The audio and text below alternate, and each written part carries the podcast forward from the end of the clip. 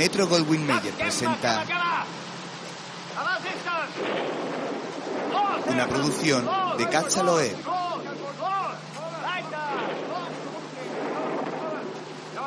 Filmada en Yugoslavia en colaboración con Avala Films Belgrade.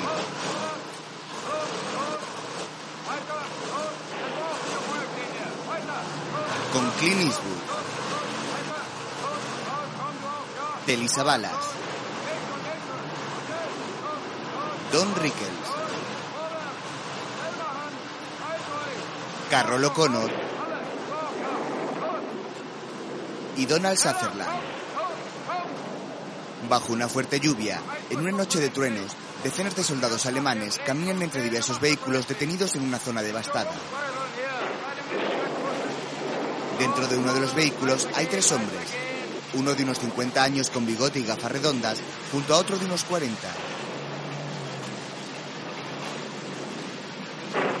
Sus caras impresiona el título del film, Los violentos de Kelly. Los soldados continúan con su marcha.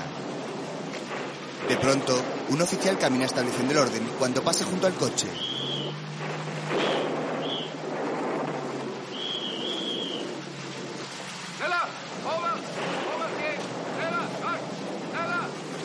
Entonces se detiene en seco y mira fijamente al interior del vehículo. Al dar un grito, el coche avanza hacia él atropellándole y cruzando rápido entre las filas de soldados, los cuales no tienen siquiera tiempo de reacción. El jeep arrasa una valla de entrada y circula rápido entre las callejas.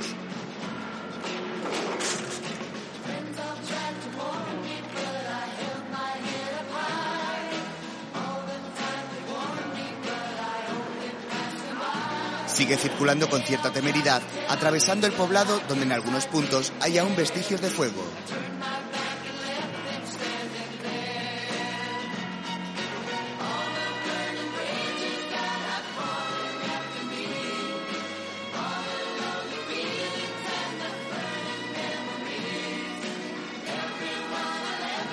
Al salir del pueblo, pasan junto a un tenderete donde varios soldados recogen su ración de comida. Debido a la velocidad del jeep, este pisa con fuerza un charco salpicándolos a todos.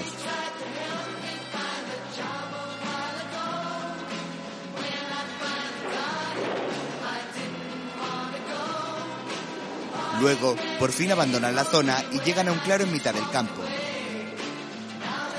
Un tanto perdidos en la noche, se detienen momentáneamente y a continuación, a varios metros por delante de ellos, comienza una lluvia de fuegos y explosiones en otro poblado.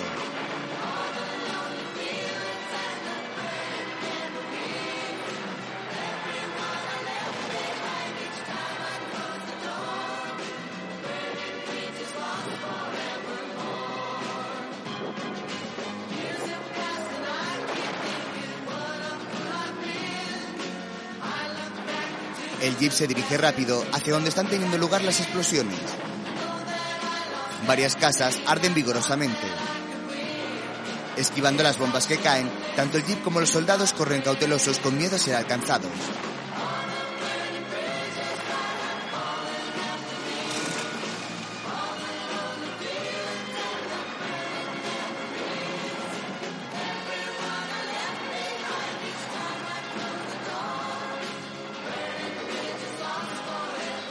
Finalmente se detienen y se apean del vehículo bajo la torrencial lluvia. El más joven saca del coche al más mayor.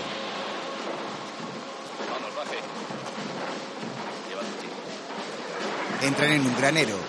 Dentro, un hombre habla por teléfono. Dos horas que estamos aquí. No, esta es la sección 3 del mapa, no la 4. Me importa un pimiento lo que el mando haya dicho. Oye, Mulligan, sé que esto no te va a gustar. Estáis haciendo fuego sobre nuestra posición. Siéntese ahí. ¿Que no me oyes? La razón de que no me oigas es que estáis haciendo fuego de mortero en ese lado y los pepinos nos caen aquí, en el nuestro. No, aquí no están los boches. Estamos nosotros. Tus bombas están lloviendo sobre nuestras cabezas, Mulligan. Y yo qué narices sé dónde están los boches. Corta ese maldito fuego y nada más. Cierro. Te dije que trajeras un tipo de buen aspecto, no este gordo devorador de salchichas. Si lo que querías era un niño bonito, debiste haber mandado a otro, John. El más joven va a servirse una taza de té. De pronto aparece otro soldado. ¡Eh, Joe! Parece que tratan de atacar por el canal. ¿Y qué quieres que yo le haga, Petuco? Han volado media pista. Y a él lo han herido. Cabo, ve a ver qué ha pasado. Grace, Johnsy, coged una camilla y acompañad al cabo Job. ¡Rápidos! Ahora, muchachos, moveos. Aquí Mickey Mouse. Es Mulligan. Eh, Mulligan, ¿qué demonios quiere? Dice que lo siente. ¿Lo siente? Ese hijo de la gran perra. Mulligan, Gran Show está furioso ahora. Yo creo que deberíamos salir del pueblo. Dejar la vecindad. Conforme. ¿Habla nuestra lengua? Sí, es coronel del Servicio de Información. Ya. Bueno, entonces, como persona enterada, podrá usted decirnos cosas de Nancy, ¿verdad? Según la Convención de Ginebra, usted... ¡Siéntese! Las defensas de Nancy no me interesan, sino sus hoteles, ¿entiende? ¿Aún queda alguno en pie? Sí, hay tres. Dos defendidos por unidades del tercer... ¿Cuál de ellos es el más cómodo? No lo sé. Oiga, piense que somos turistas. Yo no quiero información militar, sino saber cuál es el mejor hotel. Creo que se llama el Majestic. ¿Quién es su dueño? No puedo recordar su nombre. Está bien, está bien. Mira en la guía Michelin. ¿Y de mujeres qué? Les prevengo, señores, que el ejército alemán prepara un contraataque y que Nancy... Siéntese. Oiga, el ejército alemán no nos preocupa. Bastantes pejigueras tenemos ya. A la derecha el general Patton. A la izquierda el ejército inglés. A retaguardia nuestra maldita artillería. Y para postre está lloviendo. Lo único bueno de este temporal es que no puede volar nuestra aviación. Son tan brutos que nos mandarían a todos al infierno. ¿Verstehen? Ya, dijo usted. De acuerdo. Ahora dígame. ¿Cómo está Nancy de Gachis? ¿De qué? De mujeres. Sí, hay alguna casa, pero no puedo darle la dirección porque nunca he estado allí. Eh, ya lo tengo. Nancy. Principales curiosidades. Las tumbas de la iglesia de los Cordeleros. Bóveda artesonada. Ayuntamiento del siglo XVIII. Gran escalinata y magnífico salón de actos. Palacio Stanislas. Verjas impresionantes. Museo de cerámica de Lorena. Precios de entrada. ¿Quieres dejar esas estupideces y pasar a los hoteles? Majestic Hotel. Tres estrellas, un cuchillo y un tenedor. Estupendo. Conservaremos a este tipo hasta llegar a Nancy. Nos será útil en la ciudad. ¡Eh, Joe! ¿Qué Joe! te pasa, Bárbara? El capitán quiere verte. El capitán quiere. Volverá enseguida. ¿Y yo qué hago, Joe? Quédate en la radio. Joe, creo que deberíamos enviarlo a que lo interrogaran. Nadie tiene que enterarse de que el coronel está aquí, Kelly. Con nosotros servirá más altas razones estratégicas. Si es preciso interrogarlo, hazlo tú, pero aquí. Abre la puerta. Gran Joe se marcha. Fuera, Oye, Joe, ¿Qué te pasa? quiero pedirte un favor. ¿Qué es? Que no me llames Bárbara. ¿No te llamas así? No, mi apellido es Babra. Anda, sal y cállate. Joe, solo lo digo porque los demás se pitorrean. corren bajo la lluvia y las explosiones. Dentro de la tienda, Kelly abre el maletín del coronel y saca unos papeles.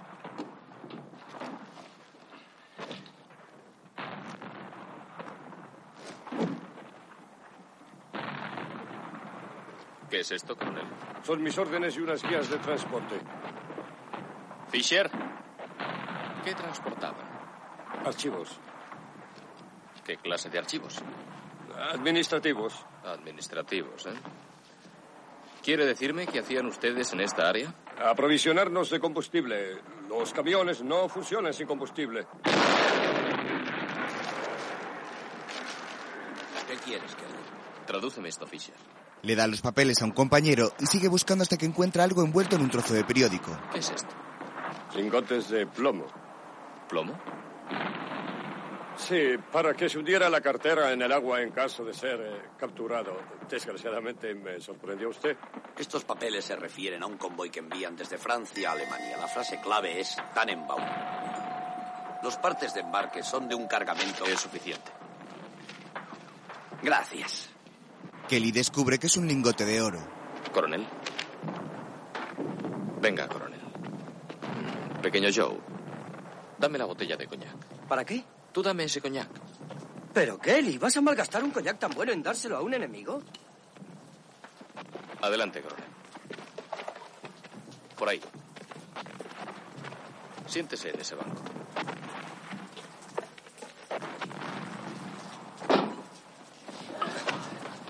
Quiero invitarle a un trago. La Convención de Ginebra dice No que- estamos en Ginebra, coronel. Únicamente quiero tener una charla amistosa con usted. Beba, Pero no espere usted de mí ninguna información. beba. El coronel obedece. Mientras, Joe y Barbara llegan a una pequeña casa. No seas Espera.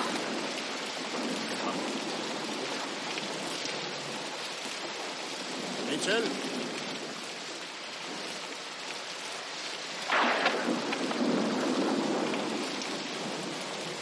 Mitchell.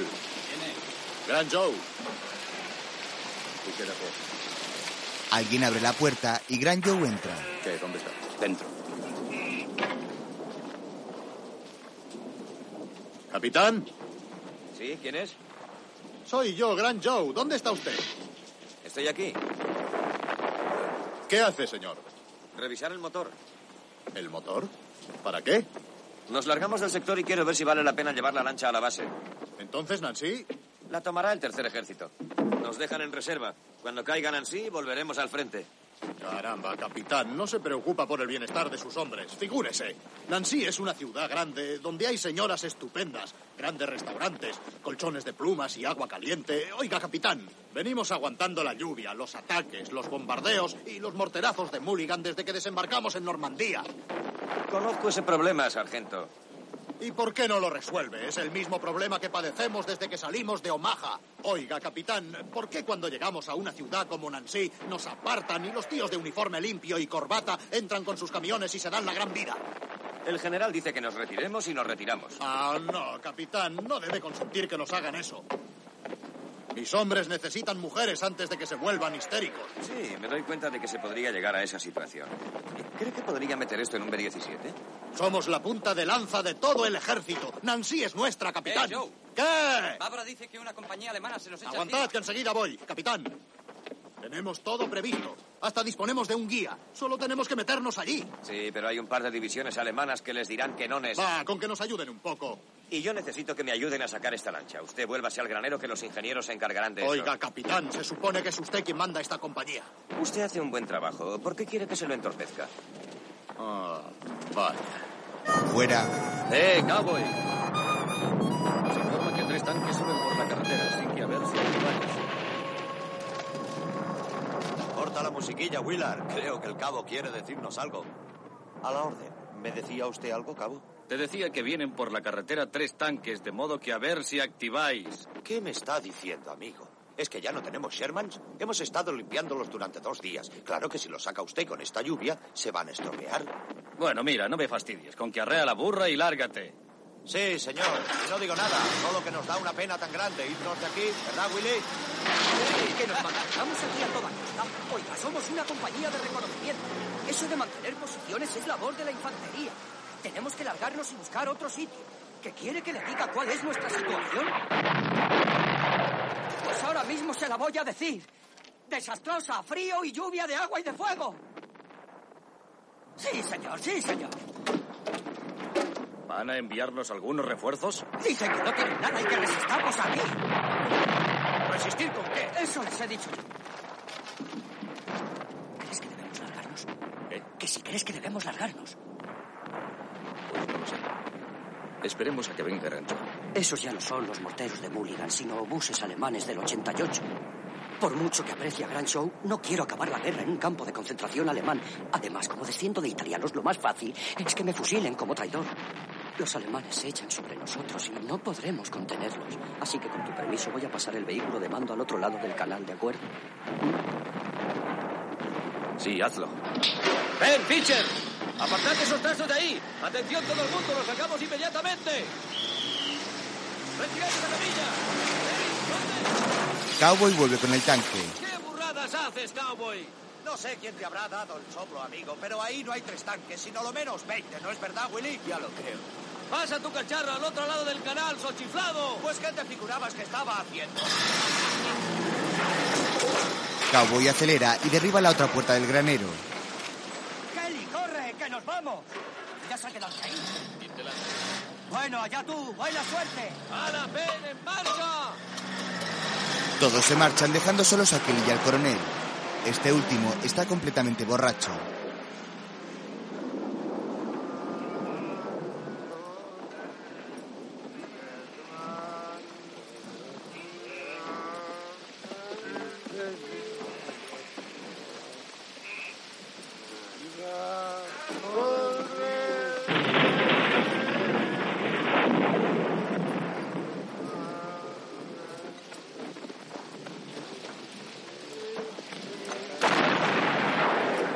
Desempolva el lingote y luego da un pequeño empujón con el pie en el hombro del. Coronel.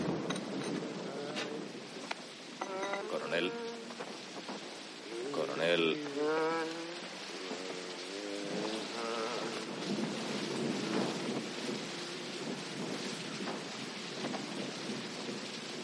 Dígame cuántos otros lingotes de oro hay en ese convoy. Pitzen. En alemán no. Ya, Hable. ya. Dígame cuántos lingotes hay en sus camiones. 14. ¿14 qué? 14 mil. 14.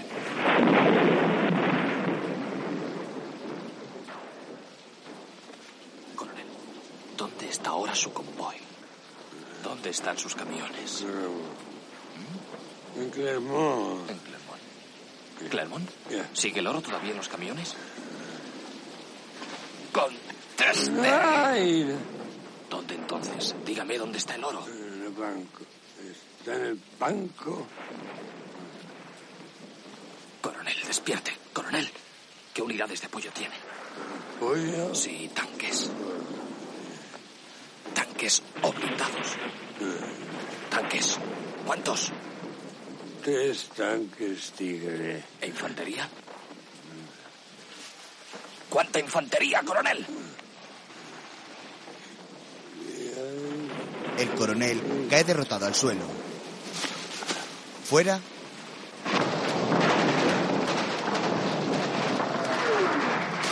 ¿Qué ha dicho el mando? ¡Que resistamos aquí! Ya le daré yo resistencia. No nos relevó el tercero hace una hora. Pues nos largamos. ¿Qué has dicho? ¿Dónde está Maitland? Está salvando un yate. ¿Un yate? Un yate. Nos veremos a 15 kilómetros de aquí. ¡Espera! Han cruzado todos el puente. Kelly sigue en el granero con ese coronel. Me habéis dicho que nos íbamos. Se lo hemos dicho, está loco. Di a Mulligan que aguarde solo tres minutos y que luego bombardee el granero. ¿Lo has entendido? Si tú lo ordenas, Aguarda aquí. ¡alto el fuego! en el granero, Kelly se prepara e incorpora al coronel. En ese momento, Gran Joe atraviesa la calle bajo los bombardeos hasta llegar al granero.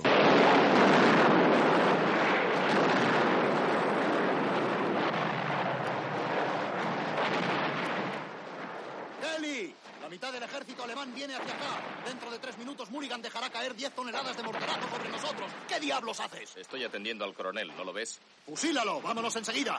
Fusilándolo, no lograremos el oro. ¿Qué oro? El que está en un banco a 35 kilómetros al este de Nancy.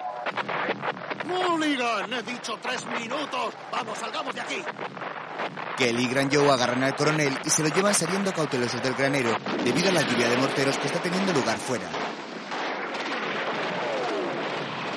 De pronto se tumban en el suelo y una bomba cae en el granero destrozándolo en cuestión de segundos.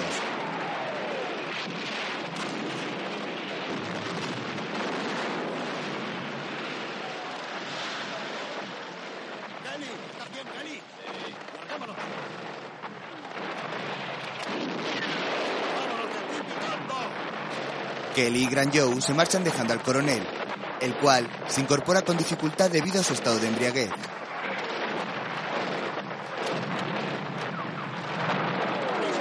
¡Vamos, dos prisa, dos prisa! ¡Ligero!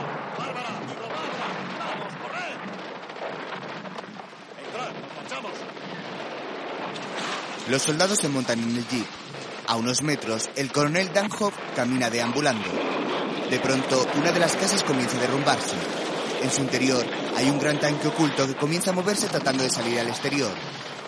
Una vez que lo hace, dispara hacia el frente sin piedad hasta alcanzar al coronel. Kelly mira la escena hasta que Gran Joe le llama. Kelly corre al vehículo y abandonan el lugar sorteando las bombas que caen próximas a ellos.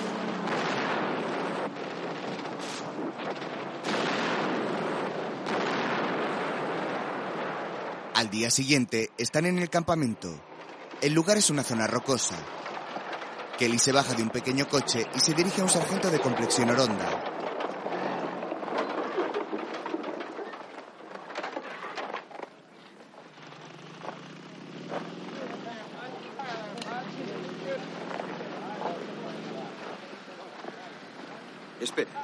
Espera, un momento. ¿Quieres Kelly? Tienes que escucharme. Escúchame un segundo, te lo ruego. Por favor, no he sido yo, no he sido yo. Yo no puedo distinguir una granada de la otra. Todas parecen iguales. Todas parecen iguales, Kelly. Si hubiera sido yo, si pudiera distinguir, estaría aquí. ¿Estaría yo aquí? No, yo no estaría aquí, Kelly. Estaría en los Estados Unidos comprobando granadas. No tendría que preocuparme por las chicas. Estaría trabajando en una Descansa, fábrica. Mulligan. ¿Me entiendes, Kelly? Es necesario que tengamos un poco de comprensión aquí. ¿Tú crees que alguna vez podremos comprendernos Descansa. aquí, Kelly? ¿Tú crees? Mulligan, escucha, quiero hacerte una proposición. ¿Una proposición? Bien. Muy bien. ¿Se trata de algo sucio o ilegal? Verás. Quiero que levantes una cortina para mí. Sí, quiero que formes una cortina para mí, Mulligan. Mapa sección 7 aquí, en este cruce de carreteras. Sí, Kelly, pero necesito una orden de operaciones firmada por el comandante. La necesito.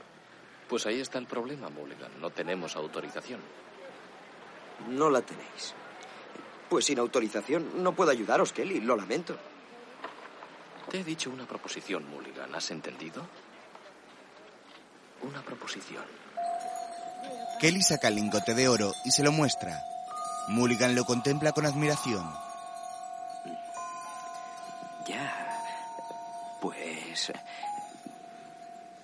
¿Por qué? ¿Por qué? ¿Qué? ¿Por qué? ¿Por qué? ¿Por qué no? No te olvidarás de mí ahora, ¿verdad? No, claro que no. No te olvidaré, Kelly. Eres un buen chico, Mulligan. Sí. Kelly se marcha. Luego, los tanques avanzan de un lado a otro del campamento, así como varios helicópteros sobrevuelan el cielo. Algunos soldados están sentados en el suelo descansando.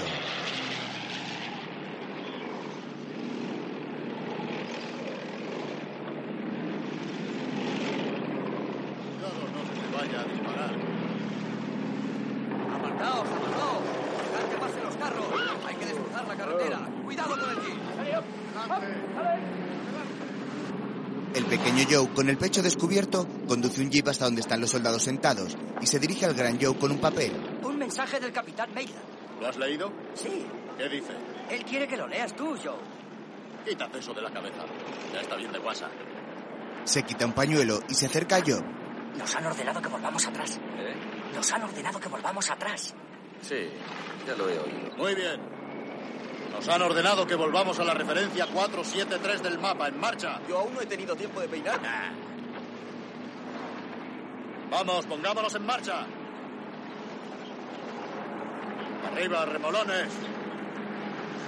En marcha, ¿no me has oído, cabo?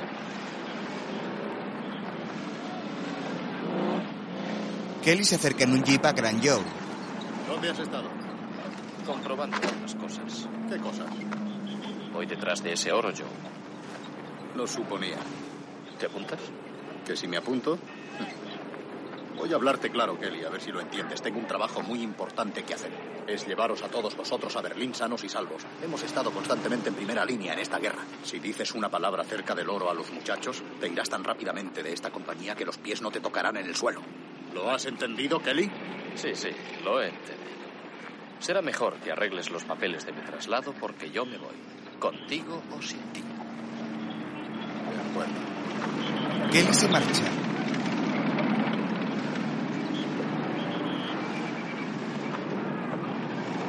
Oh, qué fastidio. En marcha otra vez. Vamos, no te entretengas. El jeep avanza por un camino del campamento donde se encuentran los distintos tanques. Decenas de soldados caminan de un lado a otro. Poco después, el capitán Mayland está subido sobre la lancha cuando Gran Joe llega con el cabo y el pequeño Joe. Conforme, sargento. Todo está seguro aquí arriba. Voy a bajar. Baja por la escalerilla lateral de la embarcación.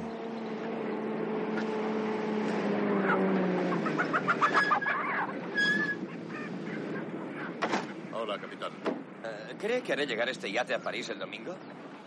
Supongo que no me mandó llamar para hablar otra vez de esta lancha, ¿eh, capitán? Oh, no, sargento. He conseguido del cuartel general tres días de permiso para usted y sus hombres y quiero que se encargue de que se diviertan. Tengo que hacer llegar este yate a París y recoger una o dos cosas para el general. ¿Y dónde pasaremos esas vacaciones? Aquí, sargento. Gran Joe le mira incrédulo. Usted bromea. No, no bromeo. Con un poco de imaginación se puede hacer algo en este lugar. Preparar un terreno de juego para béisbol, canalizar el agua hacia la parte posterior de la casa. Ah, y les traerán revistas. Estamos a 15 kilómetros de la ciudad más cercana. No hay a dónde ir. Eso es lo bonito de este lugar, sargento, que es tranquilo. Tomen el sol, descansen. Dentro de tres días estaremos otra vez en primera línea. ¡Eh, capitán! Todos estamos listos para partir. Bien, pues en marcha. Eh, capitán, no hay donde beber, no hay mujeres, no hay nada de nada. A propósito de mujeres, no se propasen con ellas que sus maridos van armados. Y no olviden que el pillaje se castiga con la muerte. ¿Qué pillaje? Si aquí no hay nada. Estaré de vuelta dentro de tres días. El capitán Mayland corre hacia el vehículo que transporta la lancha, dejándolos allí. Este es un lugar tranquilo. Tomen el sol, descansen. Tienen que haber perdido la cabeza. Bueno, pero ¿cómo se las arregla para salirse siempre con la suya, eh? Muy sencillo. Es sobrino del general.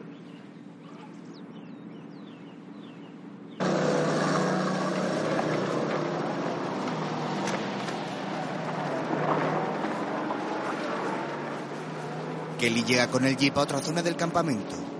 En ella hay diversos vehículos y cientos de cajas de madera formando una muralla defensiva. Todas las cajas llevan impresa una cruz roja. Kelly se baja y pasa al interior, donde hay una improvisada estancia. En ella hay un hombre sentado contemplando un anillo con un monóculo y se acerca a él.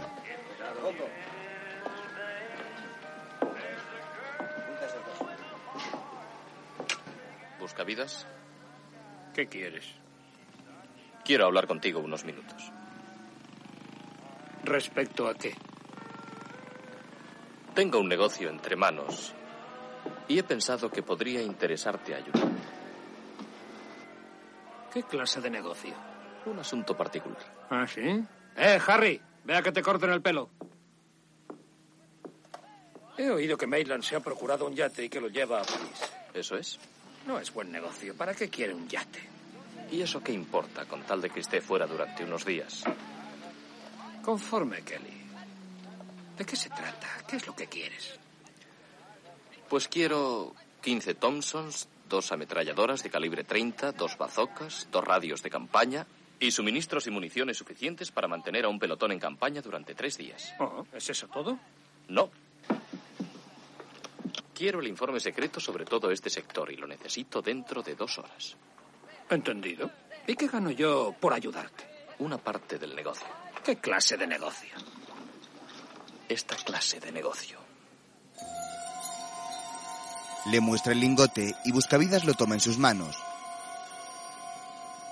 Luego coge el teléfono y marca un número.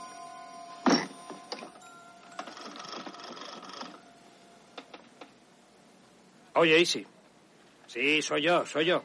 Escucha, consígueme la cotización del oro en el mercado de París. Sí, enseguida, date prisa.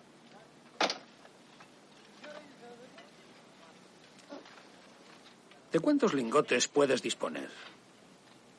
De 14.000. ¿Has dicho 14.000? ¿Mm? ¿14.000? Te regalo una botella de whisky. Eres maravilloso. 14.000 lingotes de oro. ¡Qué bárbaro! Eso es maravilloso. ¿Dónde están? En un banco. ¿En un banco? ¿Te has vuelto loco, muchacho? ¿Crees que podrás volar un banco y llevarte el oro? Está detrás de las líneas enemigas. Empiezo a comprender.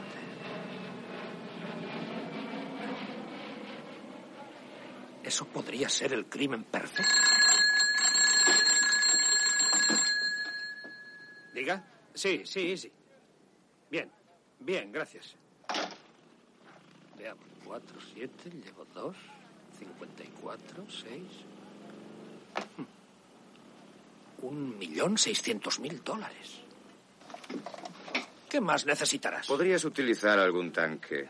¿Qué estás haciendo ahí arriba? Entré arrastrándome. ¿Quién es ese? Se llama Oddball. Buscavidas vuelve los ojos. Tengo tres Shermans ahí fuera. Ya, ¿de qué equipo dispones? En estos momentos, de ninguno. ¿Quién es tu oficial de mando? Quedó decapitado por un 88 hace unas seis semanas y no puedo decir que lo sienta. Estuvo tratando de que nos matasen desde que desembarcamos en Normandía. Es terrible. Él no dio parte de la muerte del oficial y yo he estado recogiendo su whisky. Nosotros vemos nuestro papel como esencialmente defensivo. Mientras nuestros ejércitos se adelantan con tanta rapidez y cada hombre se desvive para ser un héroe, nosotros nos mantenemos en reserva. Y así en el caso de que los boches organicen una contraofensiva que amenace París o tal vez incluso Nueva York, nosotros entraríamos en acción y los detendríamos. Pero por un millón seiscientos mil dólares podríamos convertirnos en héroes por tres días. Un Sherman podría resultarte muy útil. ¿Dónde están esos Shermans? Están fuera. Ven, te los mostraré. Sale y Kelly le sigue dejando atrás a Buscavidas y a la chica que estaba tumbada con el rubio Oddball. Fuera, ambos se colocan mirando los dos tanques. Alrededor hay decenas de hombres y mujeres tumbados o sentados disfrutando del sol.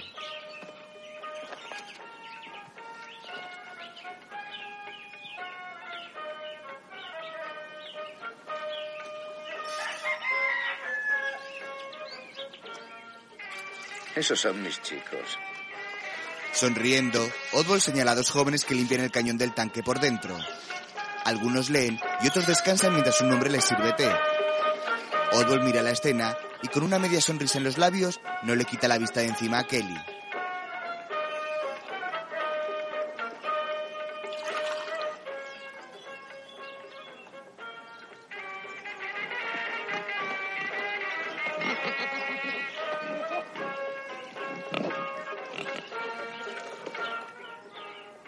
Son tus tanques, ¿eh? Sí. Ya. Hemos de evitar que la suciedad y el moho se nos coman. Nos gusta dar la impresión de que estamos fuera de servicio, de que estamos necesitados de un periodo de descanso y reorganización. De esa manera nadie nos importuna. Ven a echar un vistazo. Se acercan. Este motor ha sido modificado por nuestro genio de la mecánica, Moriarty, ¿verdad? Lo que tú digas, muchacho. Estos tanques son más rápidos que cualesquiera otros del teatro de operaciones europeo, hacia adelante o hacia atrás. Nos gusta saber que en un momento determinado podemos salir de cualquier dificultad. ¿Alguna otra arma secreta? Oh, sí, todos los tanques con los que tropezamos son más grandes y mejores que los nuestros. Todo lo que podemos hacer es asustarles y hacerles huir. Este cañón es un 76 milímetros, pero nosotros le añadimos este trozo de tubo y los boches creen que puede ser un 90 milímetros. Tenemos nuestras propias municiones. Está lleno de pintura. Cuando lo disparamos, es como si pintáramos un gran cuadro y eso asusta al enemigo. Tenemos un altavoz aquí y cuando entramos en combate tocamos música muy fuerte. Eso nos tranquiliza. Kelly le mira no muy convencido.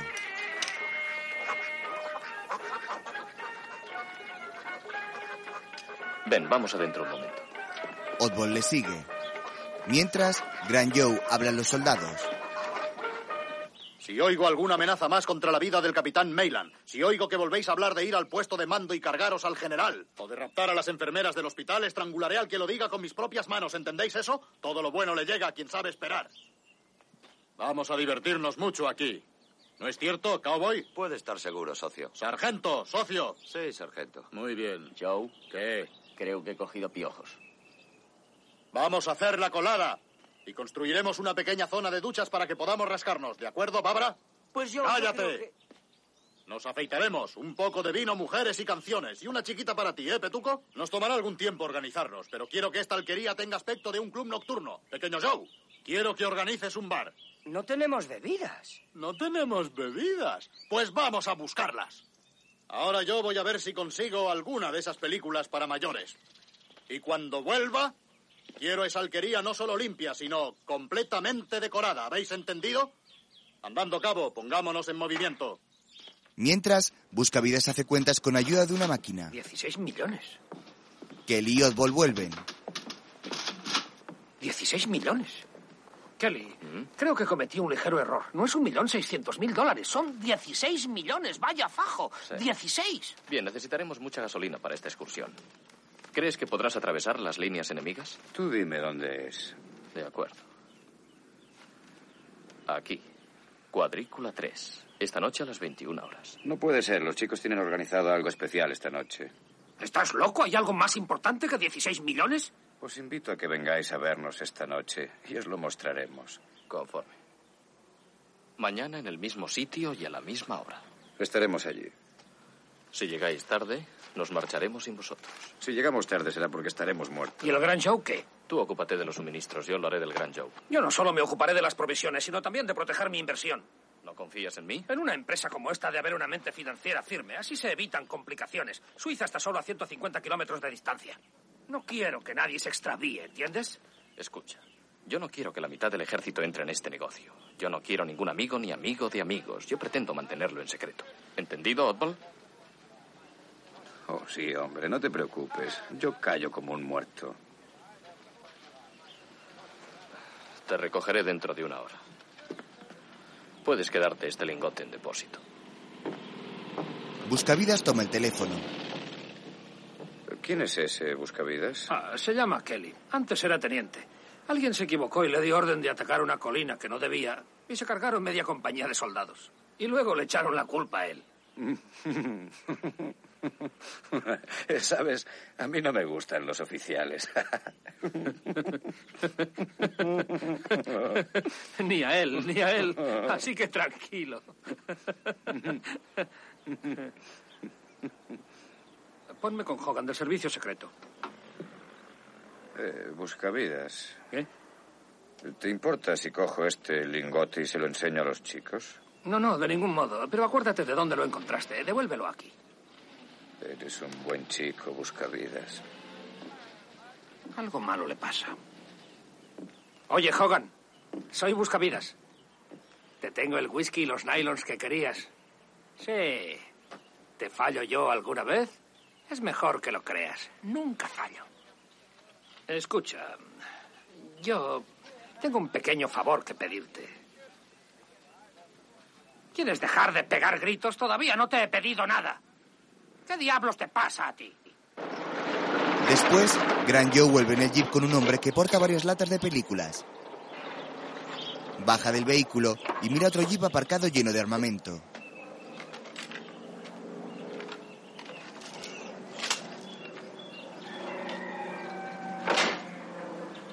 Usted espere aquí, padre. Pasa al interior donde están los soldados sentados y Kelly de pie en medio de ellos.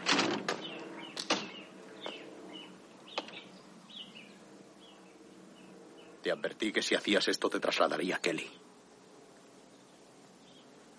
Si me trasladas a mí, tendrías que trasladar a todos los hombres de este equipo. Te dije que no complicaras a los muchachos. Tenga calma, Joe. Kelly lo tiene todo bien planeado. ¿Quién te dio vela en este entierro? Él lo hizo. ¡Hey, Joe! Es una ganga. 16 millones esperando que vaya alguien a recogerlos. ¿Os dijo que están detrás de las líneas enemigas? Se lo dije. ¿Sí? ¿Y cómo atravesaréis las líneas? ¿Y cómo conseguiréis llegar hasta Clermont? Se lo dije. ¡Dímelo a mí! Joe, Kelly lo tiene todo muy bien calculado. Calla, estúpido. Ese os hará matar a todos. Ahora nos matan por 50 dólares al mes. Tiene razón. ¿Para qué os va a servir el dinero cuando estéis muertos? El riesgo es el mismo que hemos corrido desde que desembarcamos. Solo que entonces no podíais escoger, ahora sí. Dentro de tres días volveremos a enzarzarnos con los boches, pero esta vez lo hacemos por nuestra cuenta. Kelly nos da incluso apoyo blindado.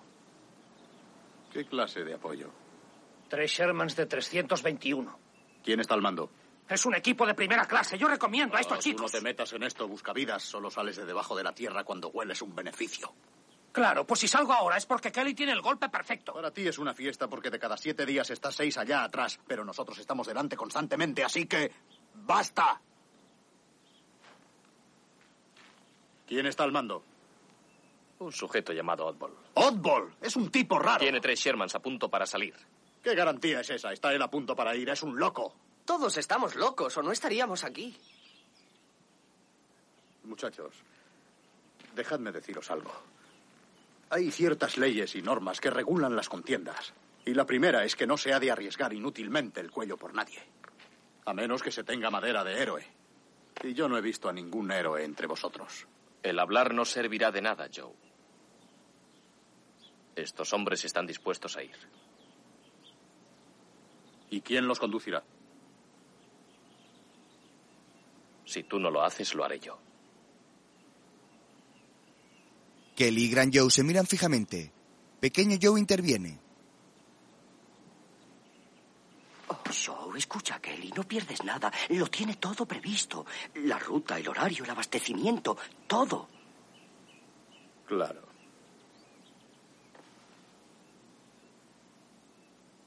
Claro. Gran Joe mira la estancia contemplándolos a todos.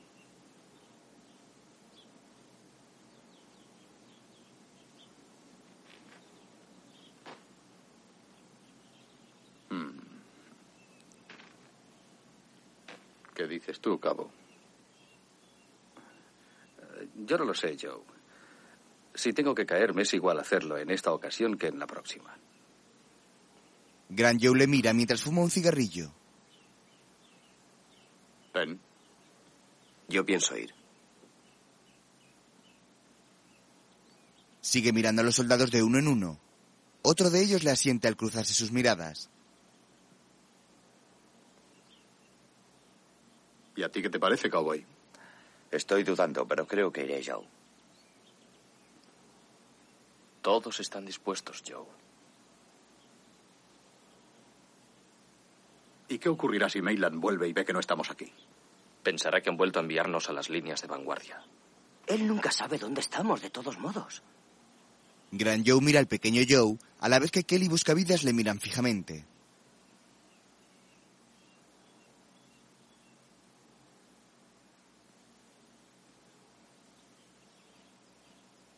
Conforme. Enseñadme lo que tenéis. Los soldados lo celebran. Luego, por la noche, Kelly se acerca al jeep donde está Gran Joe. La carretera está a unos 10 metros de esos árboles. Déjame mirar ese mapa, ¿quieres? ¿Qué sucederá si han puesto obstáculos? No importa, lo que me preocupa es que Mulligan sea puntual. Que Mulligan sea puntual. Puntual y en el sitio. En su vida ha hecho una cosa así. Alguna vez tenía que ser la primera.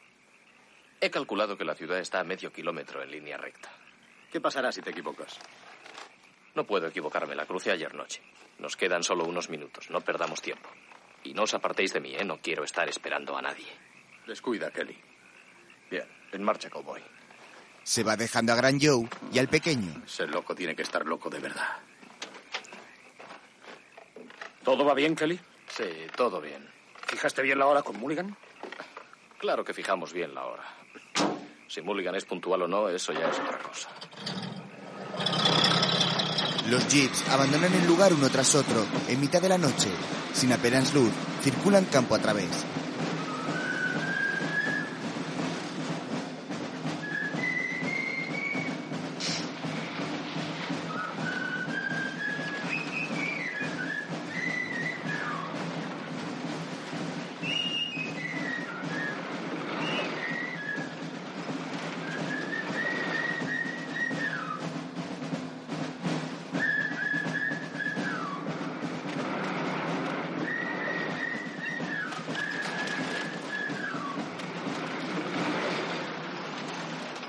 Después, el sargento Mulligan está durmiendo cuando suena el teléfono. Sobresaltado toma el lingote y lo acerca a su oreja. Al darse cuenta, toma por fin el auricular del teléfono. ¡Fuego! ¡Fuego! ¡Fuego! Los soldados comienzan a disparar.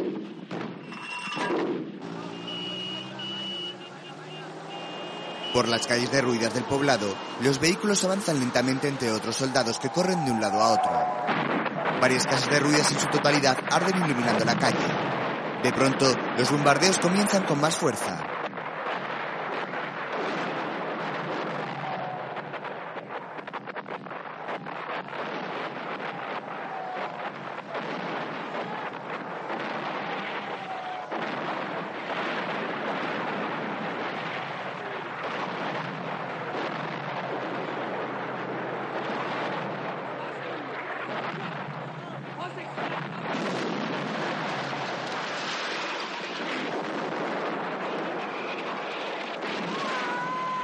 Tres soldados tratan de refugiarse en una casa, pero una detonación se lo impide. En el jeep de Kelly, Ese loco de Mulligan está todos allí. el avance por las calles se hace cada vez más complicado debido a las explosiones.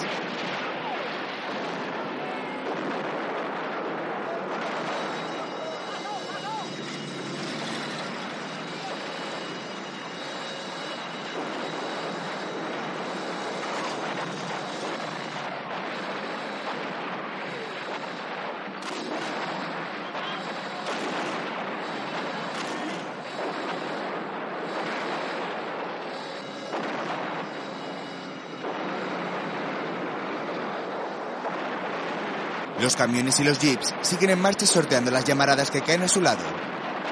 Dentro de cada coche las caras de los soldados son de pavor con cada nueva explosión.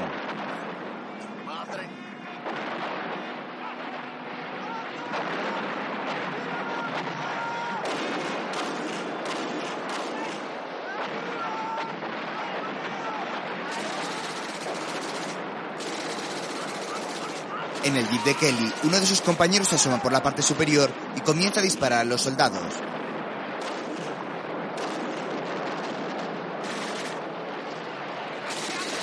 Estos responden al ataque con sus metralletas, pero son abatidos antes. De pronto, un coche estalla frente al jeep de Kelly.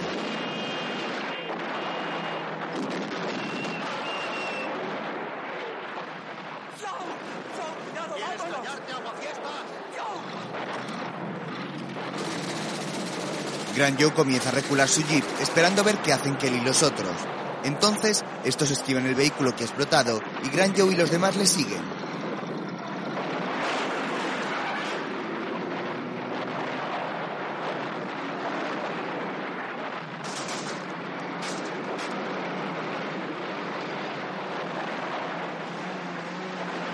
Cuando están a punto de salir del lugar, un gran almacén estalla en su totalidad en décimas de segundo. Poco a poco, los jeeps van abandonando la dantesca escena. En otro momento, un general en un despacho muestra un marco con una fotografía a varios oficiales. Este es el hombre que ocupa hoy mi pensamiento. Y voy a decirles quién es. Es mi adversario más directo, el general Vogel, jefe de la segunda división acorazada. Y con mirar su cara, puedo conocer su carácter. Es de los que pierden. Y por eso estoy ahora en su cuartel general. Bebiendo su whisky. Y hasta tengo a una de sus amiguitas vagando por ahí. Un tipo que nació para perder. Pero ustedes todavía no lo han enterrado. ¿Y aún se creen ustedes conductores de hombres? Es que oponen una fuerte resistencia. No me diga, Roach. Hoy he volado sobre el campo de batalla y se puede avanzar como en una parada con banda y todo, cruzando por en medio de las líneas. ¿Y nuestros flancos qué, señor? ¡Al diablo sus flancos! ¿Cuántas veces tendré que decirle que los olvide? ¿Es que está sordo? Mi general, aún tienen media división blindada entre esto y Nancy. Sí, pero sin combustible, ¿se enteran? Tienen todo el que quieren, lo reciben por la noche. ¿Cómo? Por medio de camiones. La aviación tiene órdenes mías de volar todos los puentes que hay en este sector. Sí, señor, y lo hace. Y los alemanes lo reconstruyen todas las noches. Pero volvemos a bombardeárselos durante el día. Capitán, deme esas fotografías aéreas. Sí, señor. Mi general. Anoche dio alguien la orden de dirigir fuego de mortero contra unos malditos cruces de carreteras. Óigame, Roach. No me salga usted ahora con excusas, ¿me oye? Lo que quiero saber es por qué este general, que es de los que pierden, me entorpece la entrada en Nancy. No hemos recibido los pertrechos, mi general. Es una simple cuestión de logística. Logística. Sí, señor. Estamos atiborrados de logística. Lo que falta es espíritu de lucha. Deseos de ganar. ¿Dónde están esas fotografías? Lo siento, por lo visto no están aquí. ¿Qué ha dicho usted? No las encuentro, señor. Oiga. ¿Es que ha perdido usted mis fotografías aéreas? Mientras, Oswald y varios más almuerzan a la vez que contemplan las fotografías. ¿Sabéis? Por lo que veo, no queda ningún puente en pie. ¿Y esto qué es? Pues es un puente. Y parece un puente de ferrocarril. Estupendo. Sí. Aunque lográramos eso, todavía tendríamos que cruzar un río. Este de aquí. Eso se lo dejamos a Kelly. Lo nuestro es cruzar las líneas alemanas, ¿verdad? Ya. ¿Y cómo? ¿No hay un puente de ferrocarril? ¿Eh? Pues estupendo. Nos lanzamos a la vía y luego sobre el puente. Y luego sobre el puente, ¿eh? Claro. ¿Y si el puente no está allí, eh? Mm. Hombre, no me vengas tan temprano con tus estupideces. Piensa que el puente está allí, ¿eh? Y allí estará. Es un bonito puente, lo necesitamos. Y tiene que estar allí. ¿De acuerdo? De acuerdo, jefe. Pues ala. Monte. Mientras, Kelly y los suyos ¿Cuántos creéis? Ocho. ¿Ven? Siete. están descansando en el campo.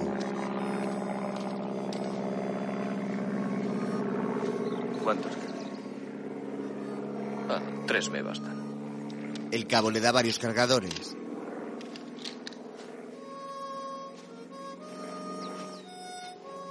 ¿Cowboy? Ah, pues unos seis o siete y quizá unos ocho sueltos. ¿Y tú, Willard? Yo lo mismo. Se los entrega y se dirige a Gutowski. ¿Cuántos cargadores usaste anoche? Mm, unos ocho. ¿Ocho? ¿Te gusta darle al gatillo, Gutowski?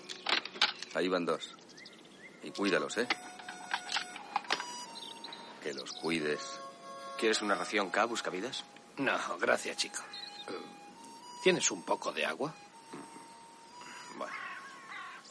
Voy a buscar agua, ¿eh? Buscavidas se levanta y observa que uno de ellos está escribiendo algo. Oye, tú. ¿A quién le escribes? ¿A tu madre? Sí. Hmm. ¿Y le escribes a menudo? Sí. ¿De dónde eres? De Indianápolis. ¿Echas de menos a tu madre? Sí. Da gusto charlar contigo. Al ver que no le mira la cara, Buscavidas se sirve agua de una garrafa. A la vez, otro soldado se acerca a Kelly.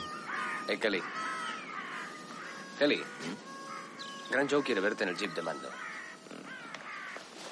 Kelly se levanta y va en su búsqueda.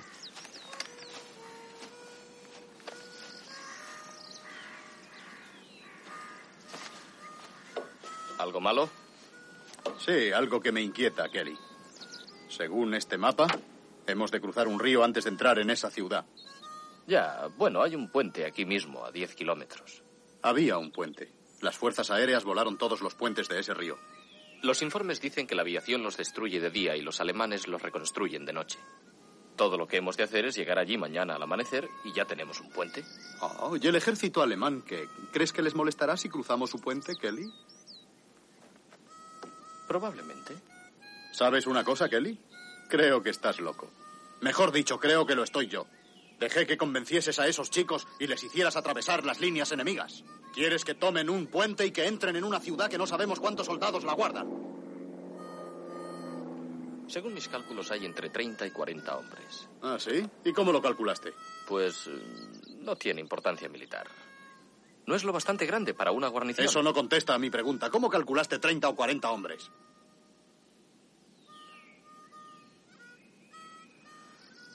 Porque es lo normal como apoyo para tres tanques Tigre. ¿Tigres? ¿De dónde diablos vienen? Por eso hemos traído a Otball y sus Shermans. ¿Sabe él algo de los tigres? No, aún no. Estoy seguro de que no lo sabe. O estaría todavía metido en aquella granja. Él puede estar chalao, pero no tanto como para enfrentar sus Sherman contra los tigres. Cuando sus tanques empiecen a rodar, derrumbarán totalmente la ciudad con nosotros dentro. Tú no permitirás que eso suceda, Joe. Tú sabes cómo entrar y salir de esa ciudad. Sé que tienes buena cabeza para la táctica.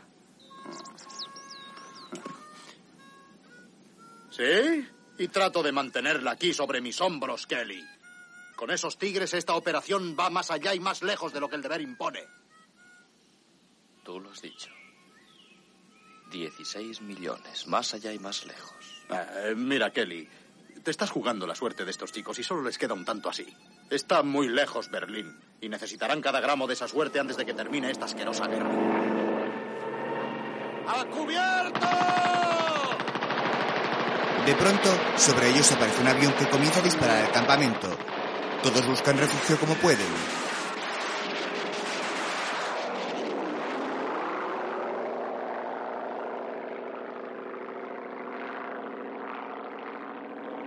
¡Vamos rápido! ¡Saquemos el equipo de los camiones! Sacan las armas con rapidez.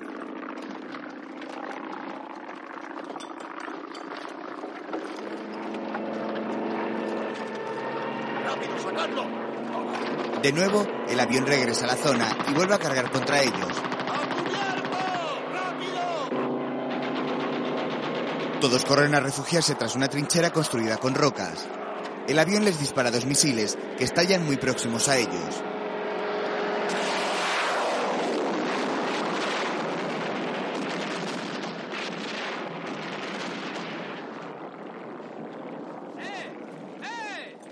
No sé, idiota, es uno de los nuestros. Maldita sea. Uno de los jeeps, que ha quedado envuelto en llamas, estalla. Gran Joe y los demás se incorporan tras la trinchera.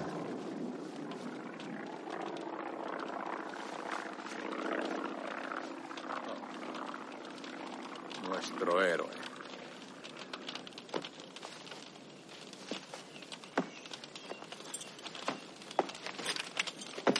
Oh, esto es una locura, ¿verdad, Willard? ¿Ha cogido alguien el número de ese avión? ¿Por qué? ¿A quién vas a reclamar? Daos prisa, daos Sí, prisa. ya, daos prisa. ¿Crees que todavía podemos hacerlo? Aún se puede intentar. Será mejor que Oddball aparezca, Kelly. Por tu bien será mejor que aparezca. ¡Daos prisa! Pequeño Joe examina junto a Babra el motor de un jeep y Gran Joe se le acerca. ¿Qué? ¿Cómo está? Inservible. Una bala atravesó un cilindro. ¿Has mirado el equipo de radio? La radio está bien, pero lo demás está inservible. Bien, recógelo y llévalo contigo. Yo tengo tu equipo, Joe. Tráelo. Ya te lo dije. No debimos meternos en este lío. Tú nunca me lo dijiste. Sí que te lo dije. ¿Para eso pagamos impuestos? ¿Para ser bombardeados por nuestros propios aviones? Tienes razón. Eh, Kelly. Kelly. ¿Qué hacemos ahora? Recoger lo que podamos y salir de aquí antes de que venga una patrulla alemana. Es una buena idea. Recoged todo ese material y vámonos a paso ligero. ¿Está todo el mundo bien? Sí, creo que sí, Joe. ¿Qué ha pasado, Joe? ¿Qué ha pasado? ¿Dónde diablos estabas? Tuve que ir a... Podías elegir otro momento. Hemos de recorrer 30 kilómetros a pie en solo nueve horas, con que daos prisa. Gran Joe, ¿tengo que cargar con todo este equipo, con esta bolsa y además llevar la ametralladora? La ametralladora dásela al buscavidas. Él quiere ser héroe. Willard sonríe a su compañero y obedece. Aquí la tienes, amigo. Gracias. Ah, ya te devolveré el favor. Buscavidas se coloca la ametralladora en el hombro con dificultad debido al peso de esta. Andando, cabo, en marcha. ¡Vámonos! Muévete, Pen. Sí, sí. El camino voy, es largo. Ah, gracias. Vamos, moveos. Kelly, ¿estás a punto? ¿Por qué me has escogido para llevar este trasto? Quisiste entrar en esto, ¿no? Pues aprende a llevar tu propia carga. ¡Vamos, en marcha! ¿Eh? Otro de los jeeps, que estaba en llamas, también explota. Poco después, en una estación de ferrocarril cercana, varios soldados alemanes vigilan la zona. Uno de ellos habla a su compañero.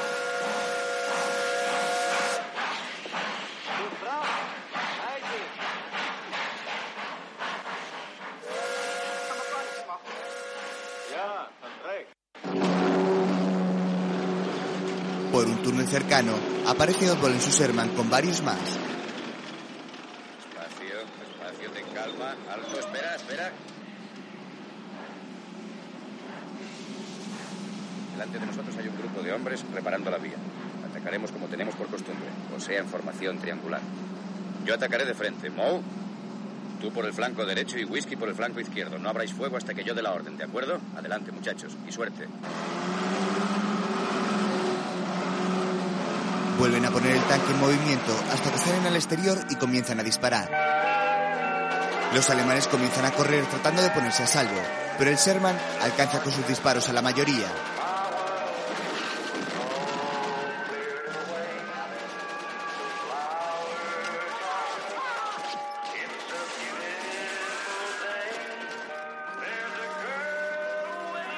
El Sherman ha invadido el lugar, cogiendo a todos por sorpresa.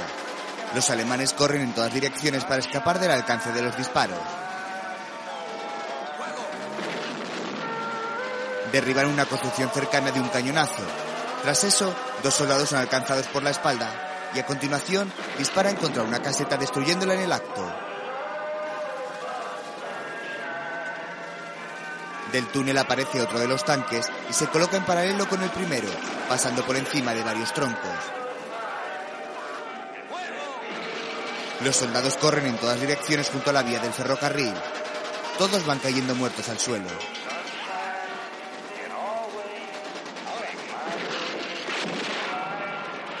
El impacto ahora lo hacen contra un tanque enemigo.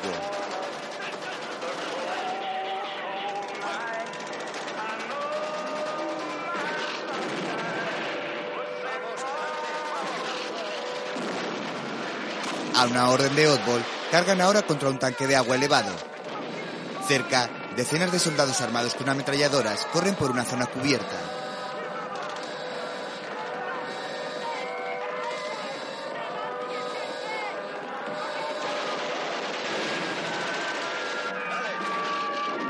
Ahora explotan un vehículo y un vagón de tren.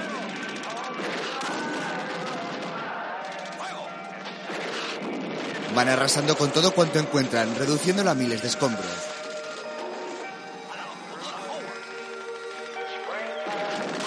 Disparan a la locomotora.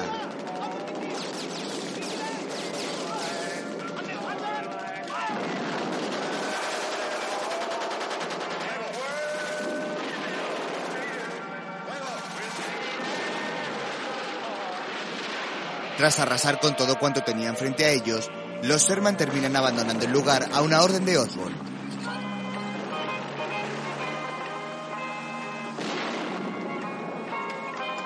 Todo ha quedado convertido en una dantesca escena donde vehículos y vagones de tren arden en llamas vigorosamente. Lentamente, los tanques atraviesan la zona para marcharse.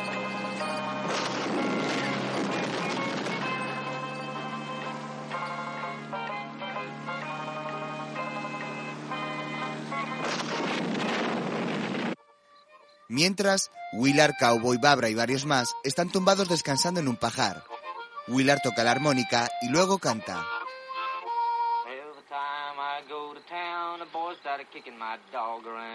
Makes no difference if he is a hound, you better stop kicking my dog around. Go on, blue. Bueno, andando, Petuco. Voy, Vamos. Arriba, cabo. Vamos, Babra. Otra vez. Despierta, Gutovsky, nos vamos. Déjame pasar. Hala, buscavidas. Nos vamos. Oye, Kelly, esto fue idea tuya. ¿Cómo es que no volvemos a nuestras líneas?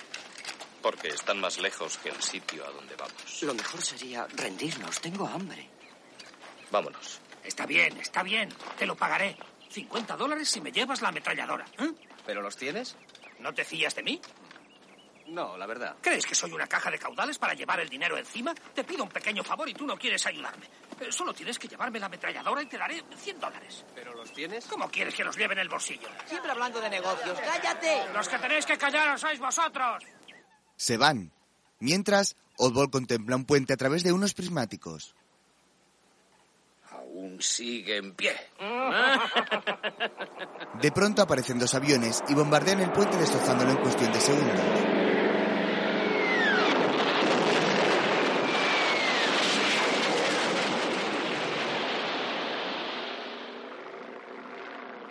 No, ya no.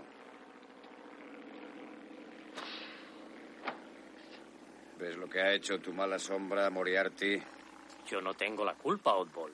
No hice más que alimentar buenos pensamientos acerca de ese puente desde que salimos. Bueno, ¿y ahora qué? Pues muy sencillo, tendremos que ir a buscar otro puente. ¿Y dónde vamos a encontrar otro puente? Ya ha vuelto a aparecer el cenizo de siempre. Hay que tener fe, muchacho, hay que tener fe. Anda, métete en tu agujero. ¡Moveos! Todos vuelven al interior del Sherman. Mientras, en otro campamento,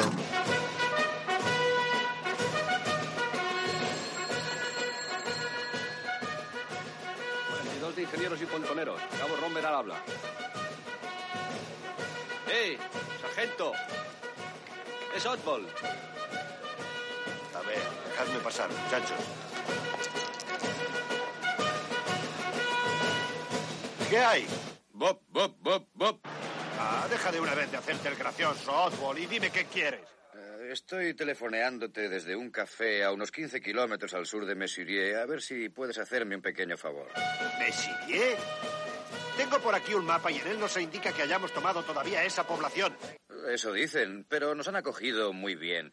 Eh, oye, estoy un poco apurado. Necesito unos 20 metros de puente. ¿Cómo quieres que te mande unos 20 metros de puente detrás de las líneas alemanas? Oye, se trata de algo muy importante y tú me pones problemas. El sector está tan liado que nadie sabe dónde están las líneas alemanas y las nuestras. Yo he pasado sin inconvenientes y aquí detrás hay un banco con 16 millones esperando que alguien los coja. ¿Te interesa? Oye, chico, ¿no habrán vuelto a meterte en un manicomio? Oh, Bellamy, ese es el comentario más estúpido que he oído nunca. Y cuidado que cuando te pones a decir estupideces te quedas solo. Si no quieres entrar en esto, no entres, no te necesito. Al fin y al cabo, 20 metros de puente los puedo encontrar en cualquier parte. Está bien, está bien, está bien. Oye, pasar tres tanques es una cosa muy fácil, pero pasar 20 metros de puente es muy distinto. Se necesita una unidad de protección, lo menos unos 100 hombres. ¿Y de dónde lo saco yo con lo que hay aquí? Bellamy mira al exterior y ve a sus hombres desfilando fuera. Entonces parece tener una idea. Mientras tanto, Kelly y los suyos caminan por un campo separados cada uno del otro por unos metros. Atraviesan una zona de cultivo.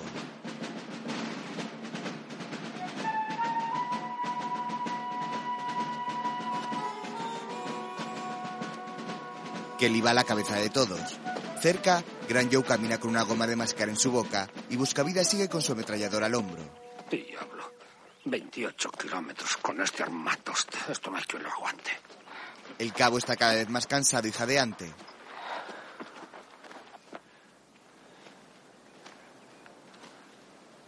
De pronto, el suelo estalla bajo los pies de un soldado lanzándolo a varios metros. Todos se tumban en el suelo.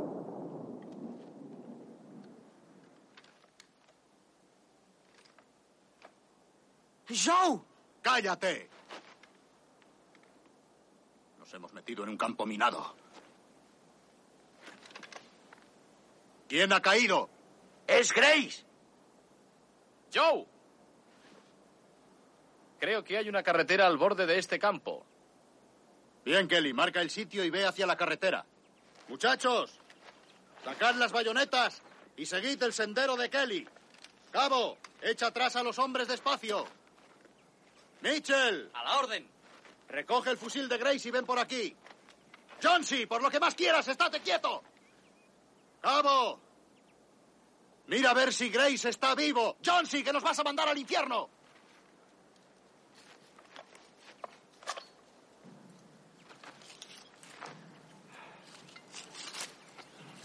Kelly se coloca en cuclillas y saca un machete de su mochila.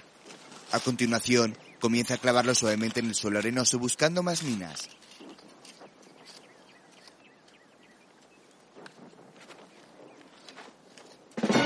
Mientras, en el campamento alemán, un oficial recibe una llamada telefónica.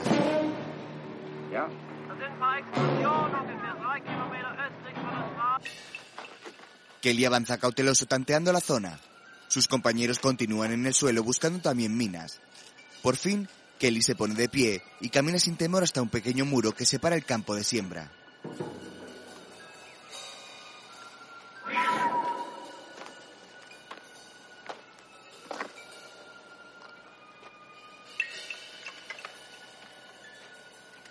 Hasta aquí todo ha ido bien. Gracias. Hala, muchachos, id adelantando. Con cuidado. De pronto, busca encontrado una! ¿De qué clase es? ¡De las que hacen explosión! ¿Cómo voy a saber de qué clase es? Marca el punto y sigue adelante, sabio. Buscavidas clava un palo donde ha encontrado la trampa. Después, Gutowski se pone de pie y cautelosamente corre por donde ha pasado Kelly hasta llegar a él.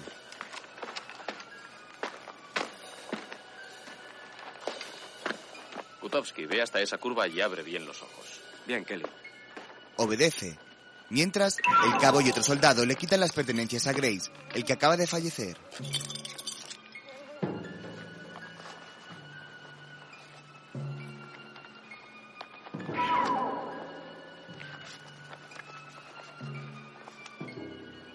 Listo. Recoge el fusil. En el campamento alemán, un oficial baja unas escaleras y a continuación se monta en un jeep donde un soldado le espera. Tras eso abandonan el campamento seguidos por una camioneta llena de soldados.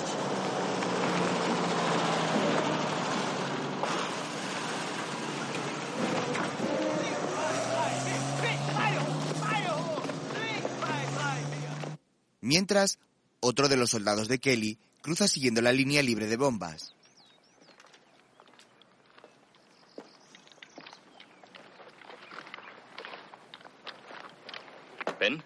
Coloca esa ametralladora al otro lado del seto. Bien. Y yo que podría estar ahora en casa jugando al ping-pong, sin faltarme nada. ¿Qué necesidad tengo de todo esto? Guardaré mi cuchillo y saldré de aquí pitando. Y ahora levanta este maldito trasto y luego empieza a andar hasta las líneas enemigas. Esto es más pesado que llevar una vaca en brazos. Si no reviento ahora, no lo haré nunca. Buscavidas camina hacia Kelly, mientras Gran Joe sigue clavando su cuchillo en el suelo. Pegados a él hay varios soldados más a su espalda. Entonces se pone de pie y les da vía libre. Vamos, en marcha. Hasta el otro lado de la carretera. Andando, Babra. Sigue a Kelly, pero sin desviarte. A paso ligero. Vamos, buscavidas, muévete, muévete. Parece que tengas Muévete, los pies muévete. de plomo. Cuando esto termine y Anda, vengas a pedirme no algo, seas- ya no te ajustaré grites las cuentas. estúpido. ¡Eh, vosotros! ¿No me habéis oído? Vamos, Wheeler se está poniendo nervioso. ¿Quiere que les echemos una mano, cabo? No, gracias, cowboy. Estamos bien. Vamos, Wheeler, ¿estás listo? Sí.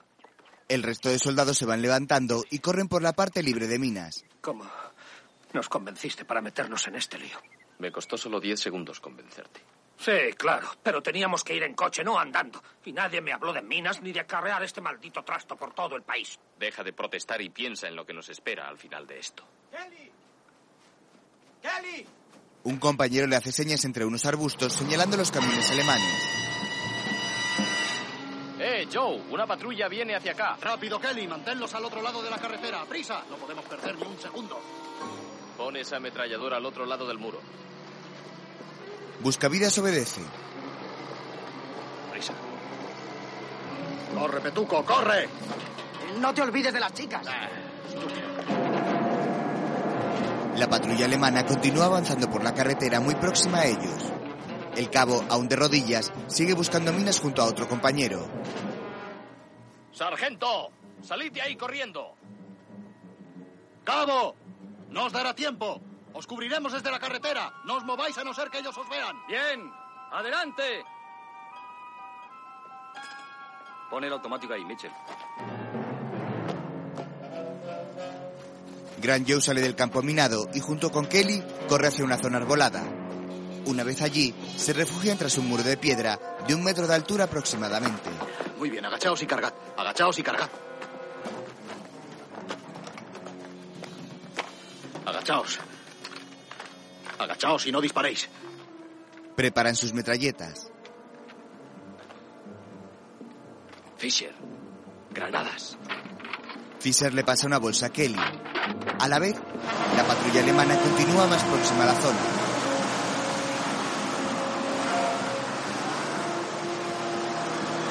En el campo de minas, Mitch y el cabo Job Oye, Job, salgamos de aquí y volvamos atrás. Ten calma. Es demasiado tarde. Estamos más seguros aquí.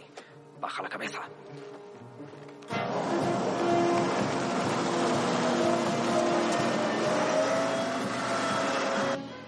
Desde su escondite, Gran Joe ve cada vez más próxima a la patrulla alemana.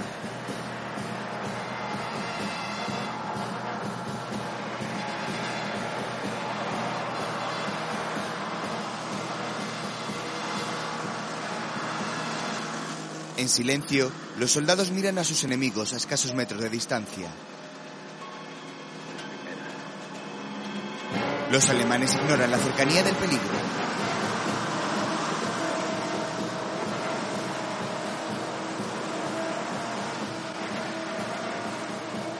De pronto, detienen sus vehículos a unos 5 metros del muro donde se ocultan.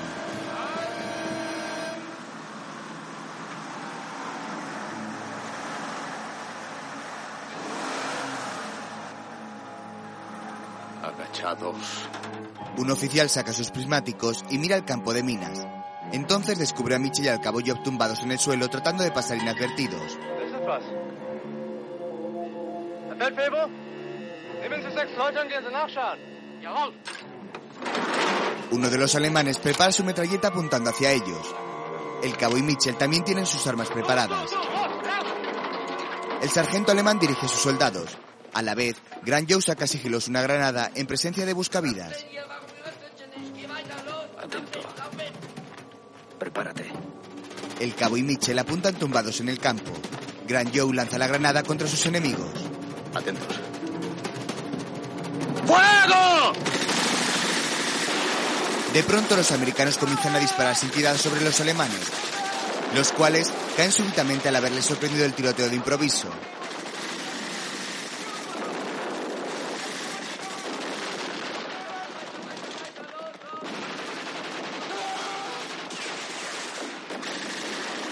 Kelly dispara duramente matando a decenas de soldados.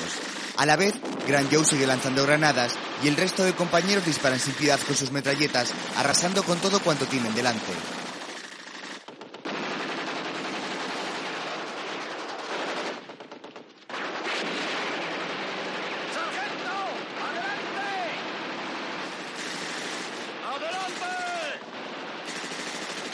Kelly, Gran Joe y los demás salen de su escondite y avanzan hacia las furgonetas alemanas. Allí siguen matando enemigos.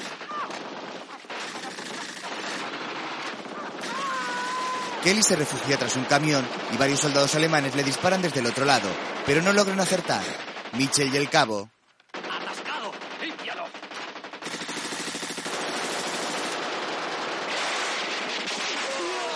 Mitchell es alcanzado y cae muerto al instante. Entonces el cabo se incorpora para disparar mejor y otro tiro le alcanza a él.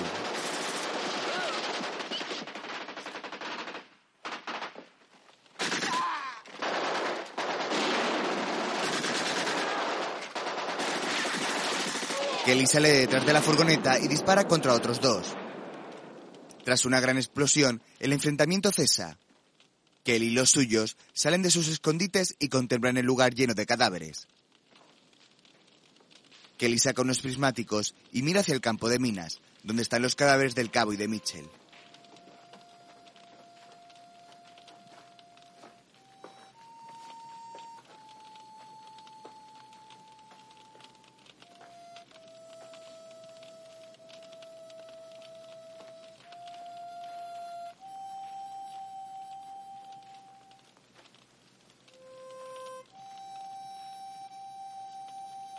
Kelly le da los prismáticos a Gran Joe con cierta desidia. El resto de compañeros miran apenados y en silencio hacia el frente, al lugar donde yacen los cuerpos del cabo y Mitchell.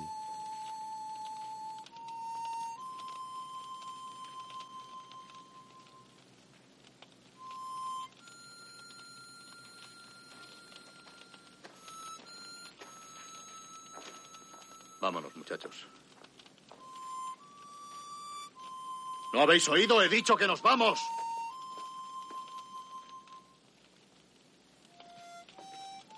Puede que solo estén heridos. Están muertos, olvídalo. Marchémonos. Pequeño Joe se va tras los demás. El último en irse es Gran Joe, el cual toma los prismáticos y vuelve a mirar los cadáveres de sus compañeros.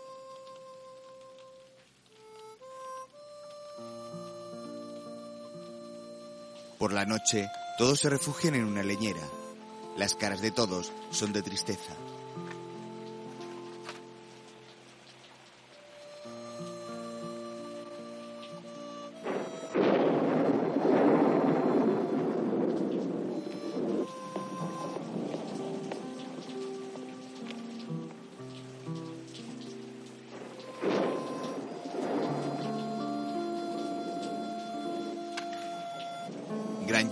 Cigarrillo cuando de pronto llega uno de ellos del exterior.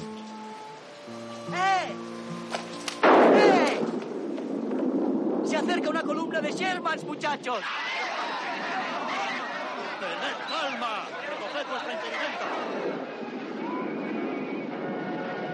Gran Joe se asoma y ve llegar la fila de Shermans.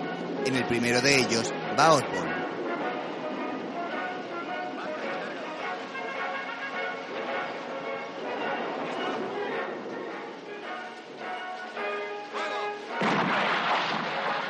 Disparan un cañonazo al aire.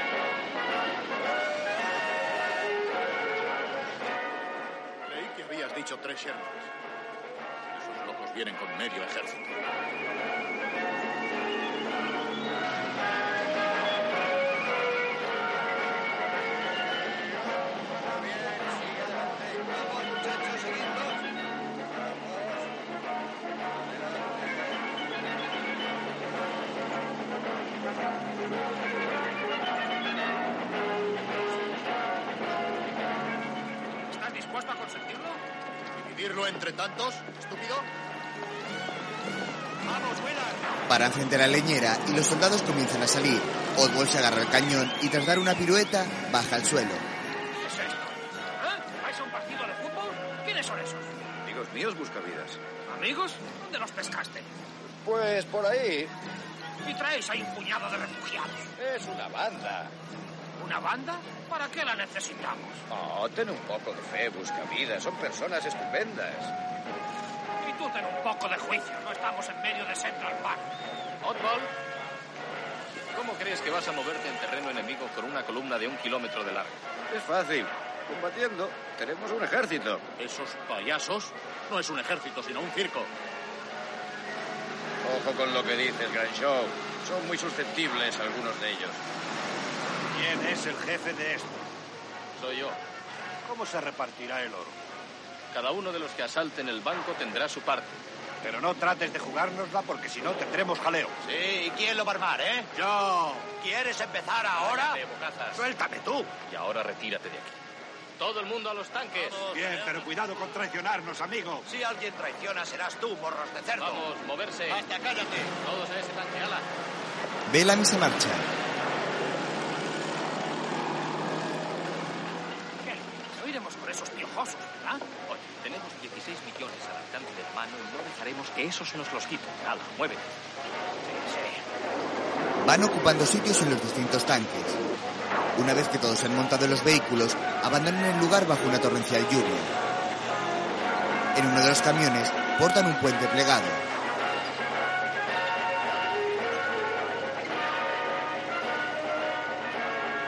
Mientras, el general de división estadounidense Oiga, Booker. Booker. A la orden. El alto mando acaba de telefonearme. Dice que he roto el frente en una larga extensión. ¿Por qué no se me ha dicho? No lo sé, señor. ¿Acaso no es usted el oficial de comunicaciones? Entonces su obligación es comunicármelo. ¿Quién ha roto el frente y cuánto ha profundizado en él? Si no lo ha hecho nadie, señor.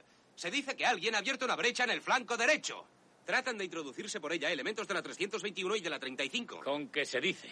Elementos de la 321 y de la 35. ¿Quién lo ha ordenado y por dónde tratan de introducirse? Y yo qué sé, mi general. Ahora abajo, Booker. ¿De qué le sirve un oficial de comunicaciones que es incapaz de comunicar nada? Más que oficial de comunicaciones parece la censura militar. Buenos días, señor. Vengo de París y traigo todo lo que Todo deseaba. lo que deseo ahora es saber si hemos roto o no hemos roto el frente. Es difícil decirlo con certeza. Todavía no se ha confirmado. Eh, Se han captado unas señales según las cuales se ha iniciado cierta acción en un punto cercano a Clermont. ¿Ha dicho Clermont, Booker? Sí, señor. Entonces, ¿por qué no me lo ha dicho? Eso está a 40 kilómetros dentro de las líneas enemigas. ¿Los capta con la radio? Sí, señor. Pero es difícil oírlos con claridad a estas horas de la mañana. Dificultades en relación con la ionosfera. Pues mande al diablo a esa ionosfera y cójalos a ellos. Apártese, soldado, y déjeme a mí. ¿Qué frecuencia es, Booker? 300 kilociclos. No podrá entenderlos bien. No usan procedimientos normales, sino una especie de clave. ¿Qué clase de clave? Palabras como pescar banco, gran show, pequeño show, oddball. ¡Qué horror! Eso es, ahí los tiene, mi general. ¿Dónde? Ahí, exactamente, en los 300. Son ellos. Ahí los tenemos, señor. Esas son las Sí. señales que hemos captado hasta ahora. Y... Booker quiere callarse a ver si puedo oír algo de lo que dicen. Aquí, Kelly. Oye, Kelly, ¿qué demonios está pasando ahí? Está bastante limpio de infantería. ¿Qué sabes de esos dos tanques? Cambio. No ha tenido suerte ninguno de los dos. Uno hundido en el río en la orilla. Sí, los veo desde aquí, cambio. ¿Dónde está Gran Show? En la otra orilla. Deja la línea y me pondré en contacto con él. ¡Fuego! Bien, cambio y corto. Kelly a Gran Joe. Kelly a Gran Joe. Cambio. Kelly, aquí busca vidas. ¿Qué pasa ahí? Cambio. ¿Qué pasa? Que están sembrando de pepinos todo el lugar. Eso es lo que pasa. ¿Dónde está Gran Joe? Cambio. No está aquí. Se ha quedado clavado bajo el puente. Pues ponme con él. Cambio. Maldita sea, los hemos perdido y los habíamos cogido durante casi un minuto. No toque nada, Booker. Se ha perdido contacto. ¡Silencio! General, ¿dónde quiere que ponga esto? Métaselo en las narices, ¿no ve que estamos encima de ellos? le han ofrecido una bandeja con té y pastas. Mientras, Gran Joe se refugia tras un tanque y habla por radio con Kelly.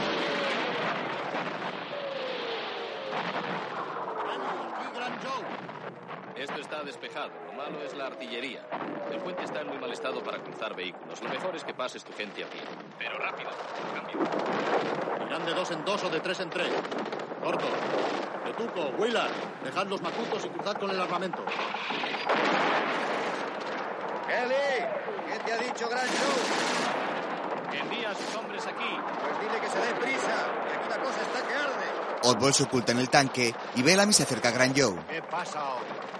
Nosotros cruzamos. Vosotros no cruzaréis sin nosotros. Pues coge tus camiones y pasa. Ese puente está demasiado maltrecho para sostenerlo. Arréglalo si quieres venir. La mitad de mi equipo está atascada en la retaguardia. Eso es asunto tuyo. Hemos perdido dos tanques y estoy a punto de perder el tercero. ¿Has entendido? Escúchame, hicimos un trato. Conmigo no hiciste nada. Habla con Kelly. Tú, quédate junto al carro. Bellamy toma la radio. Bellamy llamando a Kelly. Kelly, no podemos cruzar el puente ni vadear el río. El lecho es demasiado blando. ¿Qué hacemos? Adelante el equipo, adelante. Equipo de pontonero. Cambio. Tardaríamos por lo menos cinco horas. ¿Podrá resistir tanto? Cambio. No, no, avancen, adelante, vamos. No vamos a estar aquí ni cinco minutos más. Luego nos alcanzaréis. Kelly, estamos todos metidos en esto. No podéis iros solos. Cambio. Nosotros no vamos a esperar aquí cinco horas. Esa cuestión es totalmente vuestra. Nosotros nos largamos y seguiremos adelante. Cambio. Atacar, atacar, atacar. Es el espíritu de lucha que siempre he preconizado. Fíjese en ese sujeto. Si es comandante, lo asciendo a coronel. Esta es la unidad especial de enterradores. Le acompañaremos también en el avance. ¿Entendido? Han oído ustedes un entusiasmo mayor en toda su vida. Hasta la unidad de enterradores se ha unido ¿Qué diablos hago yo aquí? ¡Bonsor, tráigame mi uniforme!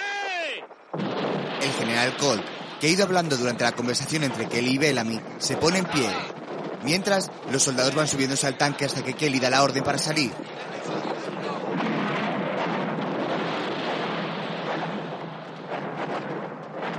Listos, vámonos ya.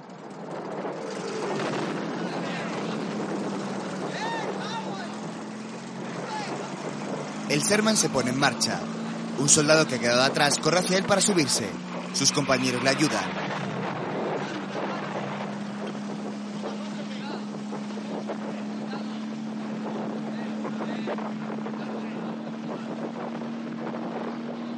Mientras, Cole ya tiene puesto su uniforme. Booker, dígale al general Castle que quiero a todos los hombres de este ejército en camino dentro de una hora. Sí, señor. Voy a empujarlos a todos hacia el Rin. Clermont está a 40 kilómetros detrás de las líneas. ¿Eres tú, Mayland? Acabo de llegar de París. Ve por mi vehículo y tráelo aquí. Bonsor, tráigame la caja de medallas. Condecoraré a cada hombre de esa penetración, sean quienes sean. Han salvado la reputación de todo este ejército. Ustedes tendrían que estar en esa batalla y ni siquiera saben dónde se libra. Pues yo les diré dónde es, a 40 kilómetros más allá de donde creían. Booker, vámonos. He de hacer que este ejército mío vuelva a la guerra. El tanque, cargado con Kelly y los suyos, atraviesa una bonita y solitaria aldea rural.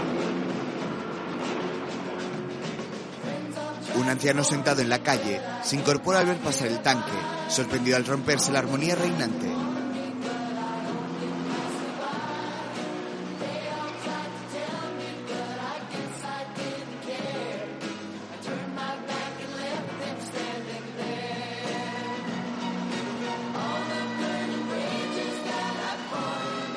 Después, circulan por el campo en la soleada mañana hasta que por fin llegan a Clermont, un tranquilo poblado rural.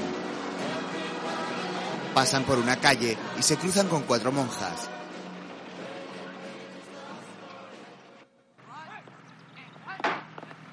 ¿No cree que debería esperar a que el ejército entrara antes que usted, La señor? historia no espera a nadie, Jablonski. Yo tengo una cita con el destino en Clermont. Coge este automático, Maitland. Vamos, muchacho, a volar este casco. Buena suerte, señor. Cole se marcha en un vehículo con dos soldados. Mientras, en Clermont, reina una tranquilidad absoluta en la soleada mañana. En la plaza principal hay varios tanques alemanes y algunos soldados alrededor.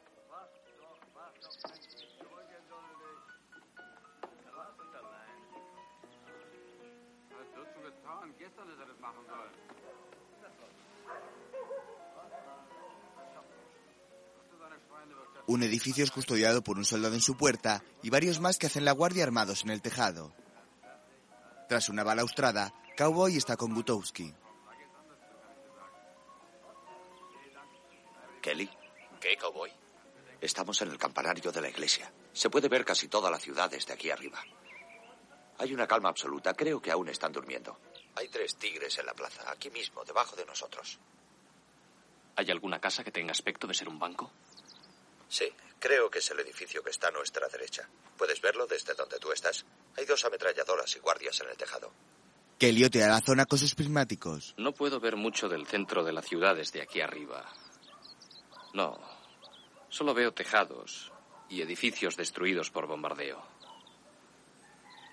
Además de los tanques, ¿puedes ver algo que te haga pensar que hay unidades de apoyo? Hay un edificio grande y oscuro detrás del banco. Un jeep, dos guardias, tres camiones. Espera. Gutowski hace una seña cowboy y ambos miran a la calle. Un oficial alemán pasa cerca del banco hacia el edificio oscuro. Bien, ¿tú qué opinas? Que la única dificultad pueden ser los tigres. Podemos liquidar a los dos guardias del tejado desde aquí si lográis distraer a los otros durante un rato. ¿Quieres que vamos más de cerca? No, quedaos ahí. Y ved si podéis descubrir dónde se alojan las tropas. Bien. Bueno, ¿qué dices tú, Oddball? Que es un viaje inútil, bebé. Nadie dijo nada acerca de enfrentarse a los tigres. Escucha, tú mantén a esos tigres ocupados y nosotros haremos el resto. La única manera que tengo de mantenerlos ocupados es dejándoles que me agujereen la piel. Queremos que estén pendientes de ti solo un rato, eso es todo. Pero, diablos, ¿os habéis vuelto locos? Cuando estábamos en Bocage, fuimos arrollados por esos tigres. ¿Sabes qué quiere decir arrollados? Pues quiere decir arrollados. ¿Por qué lo echas todo a perder con tu mala sombra? ¿Por qué no comentas lo bonito que es todo? ¿Por qué no dices algo que suene agradable, lleno de esperanza para cambiar? Al cuerno. Bueno, dejémonos de discusiones y vayamos al grano. El Tigre es un tanque para campo abierto. Y deberán moverse en una ciudad pequeña con calles estrechas. Y contamos además con el factor sorpresa. Eh, mira, Kelly, los tigres tienen solamente un punto débil. La parte de atrás. Hay que darle a quemarropa y siempre en esa parte. Además, no existe el factor sorpresa, porque ellos oirán nuestros motores mucho antes de que logremos entrar en esa ciudad. ¿Y si puedo mostrarte una manera de meternos dentro de la ciudad sin que ellos te oigan? Eh, Oddball. Tienes oportunidad de ser un héroe. No seas gallina. No seas idiota. ¿Qué crees que es un héroe? Un bocadillo de carne picada. No pienso presentar batalla a los tigres. Nadie te pide que seas un héroe. ¿No? Pues tú irás en la torreta de mi tanque, muchacho. No, será mucho mejor que vayas tú, muchacho. Yo estaré fuera enseñándote el camino que debes seguir. ¿Sí? Sí. Estás loco. Con esa confianza que tienes ha de salir bien. No puede fallar. Adelante. Kelly y Gran Joe se miran escépticos de reojo. Luego, Kelly retoma la conexión por radio con Cowboy. ¿Habéis visto algo? No, no mucho. Siguen yendo y viniendo del edificio oscuro que hay detrás del banco. Cowboy. ¿Qué? Dentro de 20 minutos empieza a tocar esa campana. Y sigue mientras puedas, ¿entendido? Bien, Kelly. Kutowski, cinco minutos después de que la campana empiece, encárgate de los guardias que hay en el tejado. De acuerdo, Kelly. En marcha, vamos. En la puerta del banco, un soldado alemán camina hacia uno de los tanques tigres y allí le habla a un oficial que está subido encima. Morgen, Oberfeldwebel. Morgen, Herr Sturmbannführer. Haben Sie die Maschinen angelaufen? Nein, mein Benzin ist zu knapp. Das weiß ich. Aber es Dank kommt heute zurück mit genug Benzin für uns nach Berlin zu gehen. Ich hoffe es. Lassen Sie den Motor 15 Minuten laufen, dass wir hier nicht seriös zurückkommen brauchen. Jawohl, Herr Sturmbannführer. Die Motoren anlassen. Tras hacerse el saludo militar, el oficial se introduce en el tanque y lo ponen en marcha. Cowboy observa cómo el otro soldado se dirige hacia el tanque de al lado donde hay otro compañero suyo. Ambos se unen y caminan por la plaza.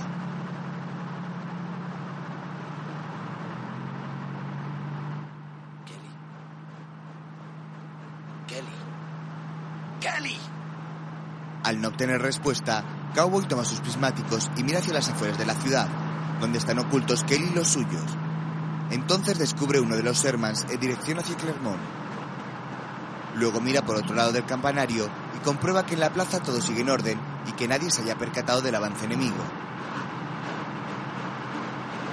Tras mirar con detenimiento a la ciudad, divisa casi a las afueras a Gran Joe y a varios más, armados y caminando a pie portando garrafas. Estos caminan sigilosos.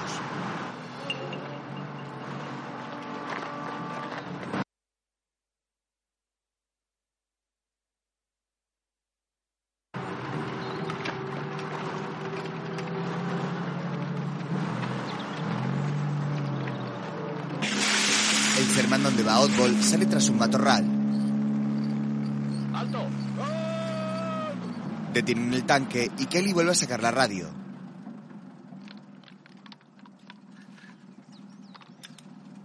¿Cowboy? Sí, Kelly. ¿Dónde diablos te has metido?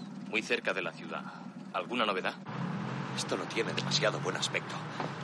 Han puesto en marcha los tanques de ahí abajo. Parece que se están preparando para una misión importante. Creo que deberíamos largarnos de aquí. No, quédate ahí. ¿Qué te parece? Eso es rutinario. Cada tres o cuatro horas los tigres ponen en marcha sus motores durante 20 minutos. Son ejercicios de rutina, no te muevas. ¿Rutina?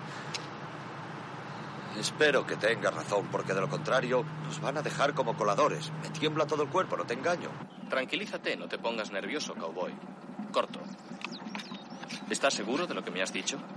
Seguro, hombre. Con el ruido que hacen los tigres, nosotros podemos acercarnos a la ciudad sin que nos oigan. ¿Te parece bien?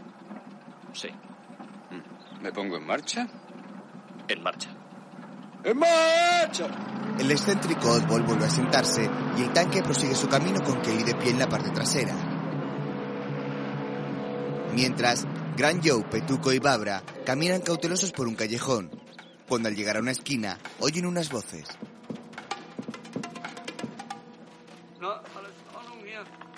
Entonces caminan agachados hasta llegar tras una pequeña puerta de madera.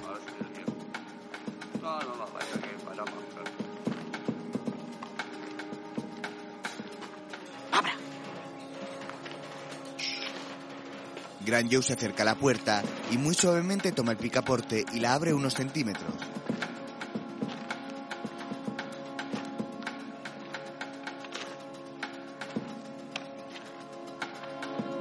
Tras ella, descubre un coche oficial alemán y un soldado de espaldas. Entonces vuelve a cerrar la puerta y se dirige a sus compañeros por señales. Señala al exterior y mueve los dedos como si alguien caminase. Tras eso, se lleva el dedo al cuello en señal de muerte. Entonces Petuco se despoja del cinturón de balas que lleva al cuello.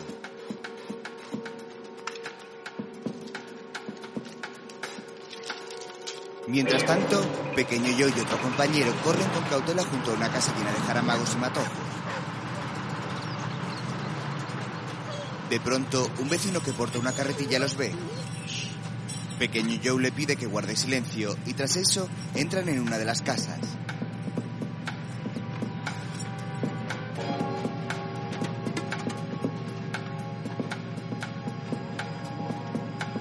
Mientras, Buscavidas y Willard también caminan tratando de no ser vistos cuando encuentran unos metros un tanque alemán.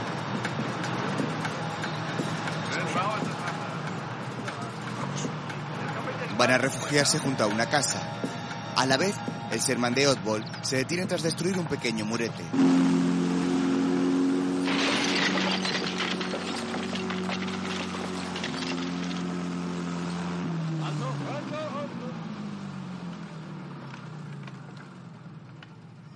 Quédate aquí hasta que te haga señal.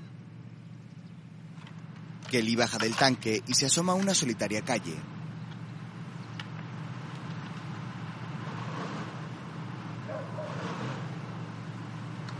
Tras dudar unos segundos, decide adentrarse en ella caminando a pie.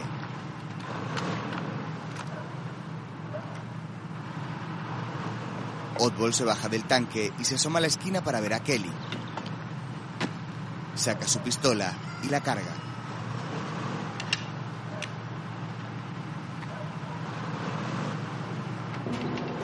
Kelly avanza con gesto serio y decidido. Igualmente lo hacen Buscavidas y Willard por el interior de una casa derruida. Procurando no hacer ruido, llegan junto a un muro y se colocan tras él.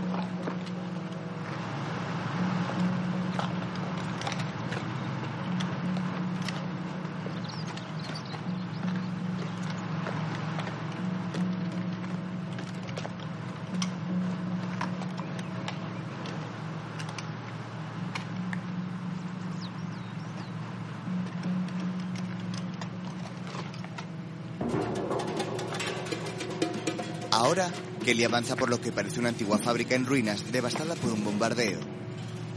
Sube unas escaleras y accede a un piso superior también destruido.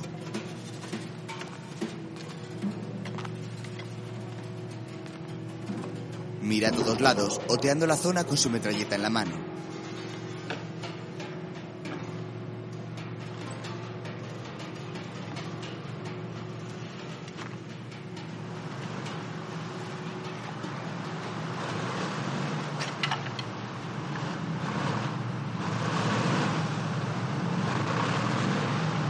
Al escuchar un ruido, se acerca a una ventana y mira al exterior a través de una rendija. A unos metros hay un tanque alemán y tras este el campanario donde se hallan Cowboy y Butowski. De pronto, un soldado alemán baja del tanque y camina en la plaza principal hasta otro tanque.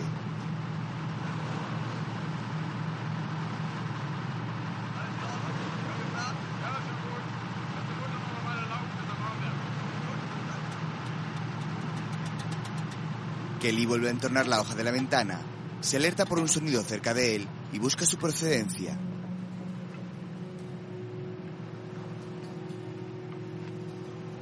Mientras, en la torre, Cowboy vigila con sus prismáticos cuando ve a Jonesy andando por encima de un tejado.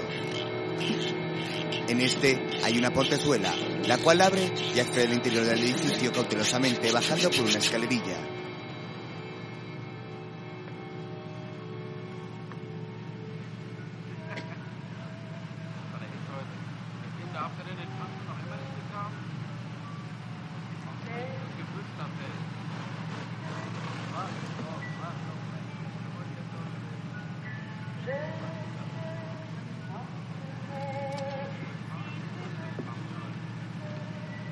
Campanario, Yo voy arriba, socio.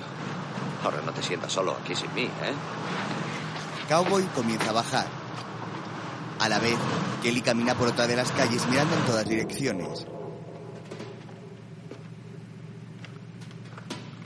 Se apoya tras una esquina y luego se asoma a otra calle vacía.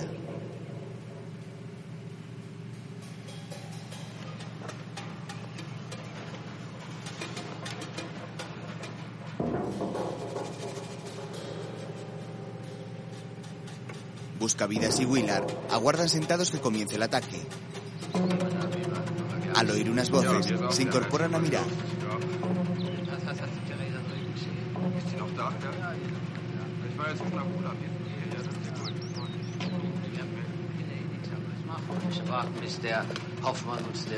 Dos oficiales alemanes salen del edificio oscuro conversando tranquilamente.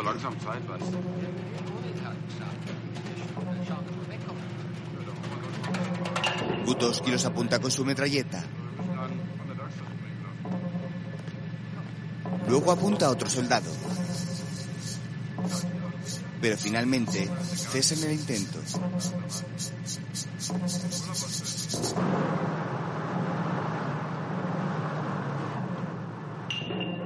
De pronto, Cowboy aparece rápido a los pies del torreón y agarra las dos cuerdas de la campana, aguardando los últimos segundos antes de dar el aviso.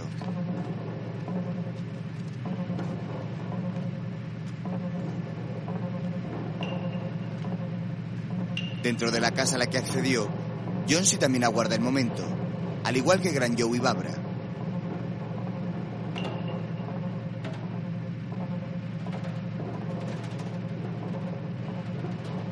Finalmente, Cowboy tañe la campana a la vez que arriba, Gutowski sonríe.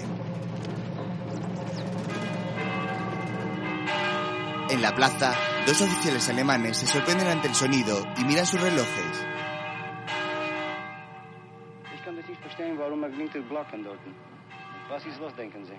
Kelly le hace una señal a Oswald al otro lado de la calle y este vuelve al tanque. Bien, ponlo en marcha. ¡Vamos allá! Arrancan y se adentran en la calle.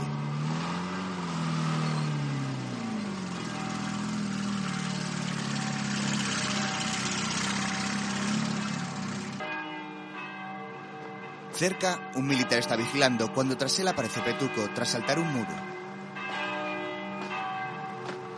Este se oculta tras un camión y por la parte baja sigue los pasos de su enemigo.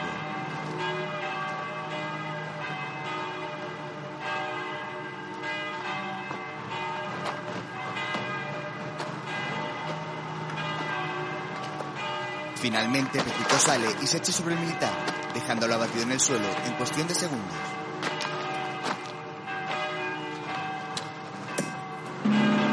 Kenny hace señas al Sherman para que frene.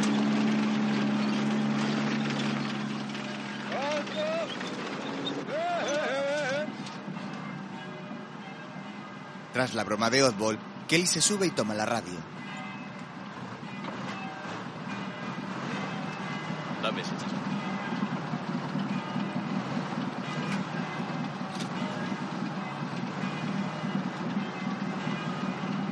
Gutowski. Gutowski. Debido al fuerte estruendo de las campanas, Gutowski no consiguió oír la llamada por radio de Kelly.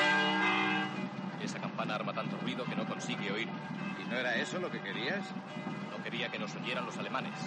Adelante, pero despacio. En marcha, despacio.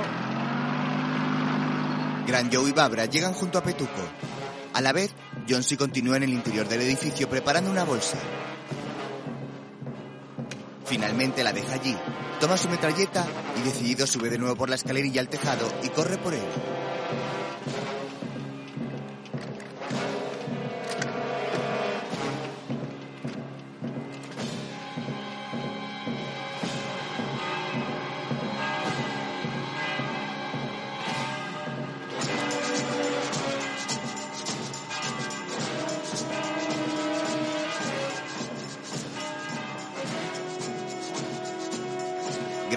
Los suyos también avanzan unos metros más y vuelven a esconderse tras un pollete. Petuco se oculta en el interior de una casa y Gran Joe saca una granada.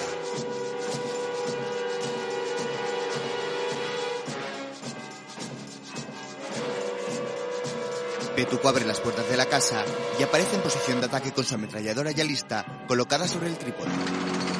Mientras, el Sherman de Oswald se adentra en la nave en ruinas que descubrió Kelly. Este último, que se ha bajado del tanque, les da indicaciones para entrar.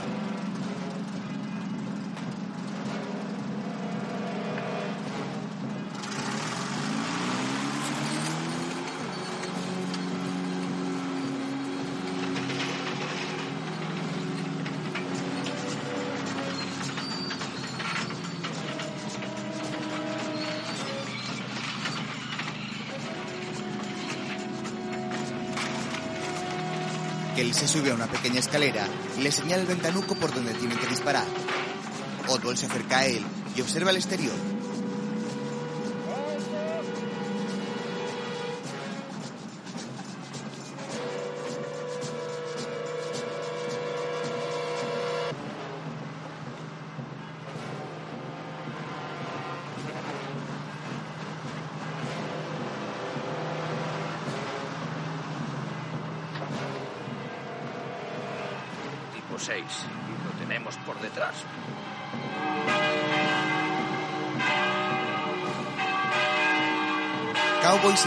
Con las campanas y Kutowski vuelve a apuntar a los soldados de la azotea.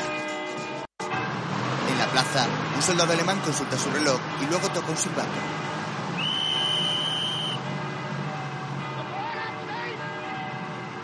Luego hace una seña. A la vez, Oswald mira extrañado a Kelly que vigila desde la ventana.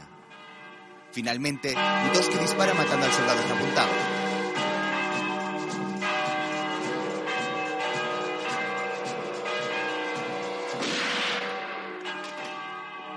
De pronto todos comienzan a disparar, haciendo caer a decenas de soldados alemanes.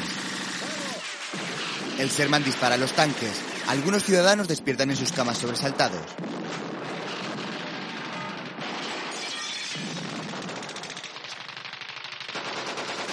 Pequeño Joe dispara desde una ventana, a la vez que Buscavidas y Willard disparan enfurecidos contra la fachada del edificio oscuro, del cual van saliendo militares alemanes que caen muertos al instante.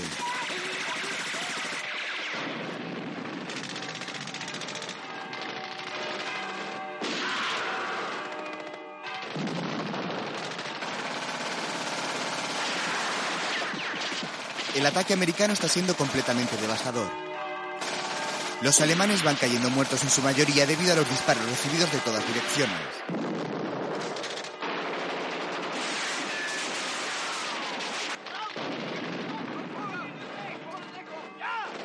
Por fin, Gran Joe sale de su escondite con su metralleta en ristre y dispara sin piedad. Petuk hace también lo mismo desde su refugio.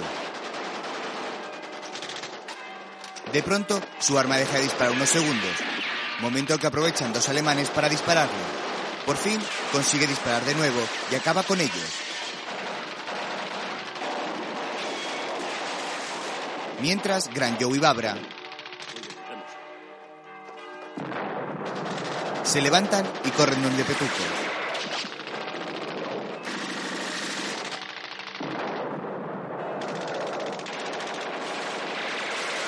Al mismo tiempo, la bolsa que dejó Jonesy en el edificio estalla.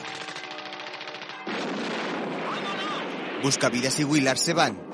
En ese momento, el edificio oscuro revienta en su totalidad, convirtiendo la calle en una gran llamarada.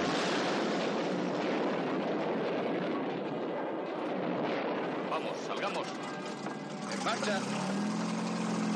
El Sherman se pone en movimiento y comienza a derribar los muros que se va encontrando a su paso para llegar a la plaza.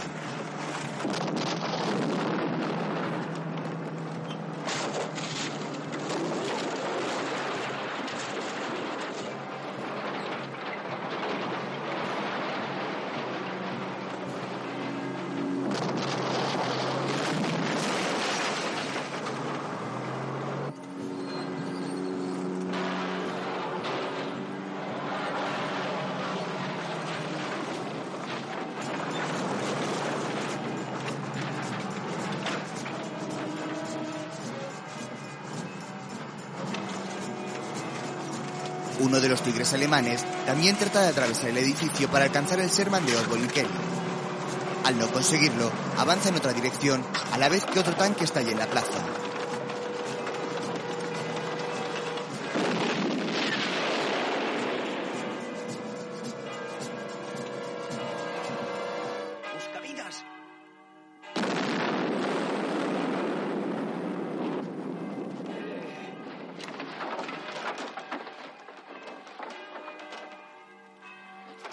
Buscavidas y Willard salen de una montaña de escombros que les cubría.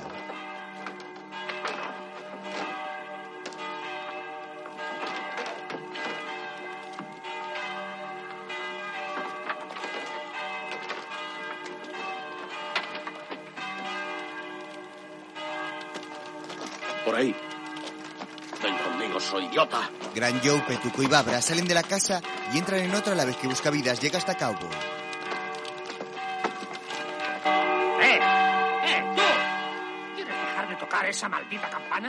Kelly me dijo que tocara mientras Sé pudiera. lo que él te dijo, pero ya se han enterado de que estamos aquí.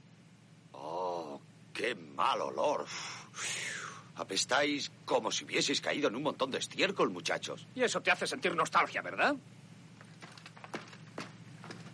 Es cierto que sientes nostalgia, cowboy. Sí. Mientras, Gran Joe saca una granada y se la muestra a Babra. Babra tira de la anilla y tras eso, Gran Joe la lanza contra un tanque, al cual además dispara enfurecido. Luego huye. La granada estalla cerca del tanque, el cual les dispara pero no acierta. Tras eso circula por la calle y Kelly lo divisa.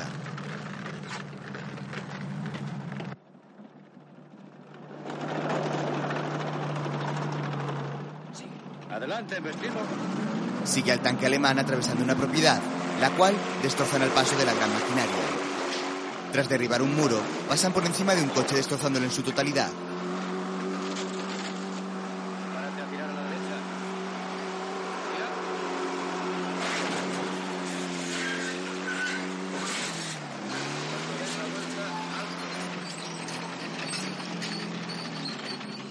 ¡Fuego! Disparan por detrás al tanque enemigo, tiñéndolo de rosa. Es pintura. ¡Cárgalo! La torreta del tigre comienza a girar a la derecha para disparar al Sherman, pero debido a que se encuentra en un estrecho callejón, le es imposible dar la vuelta completa. Entonces gira en el sentido inverso, topándose ahora con un árbol que tampoco le permite el giro. En ese momento, Kelly dispara contra ellos.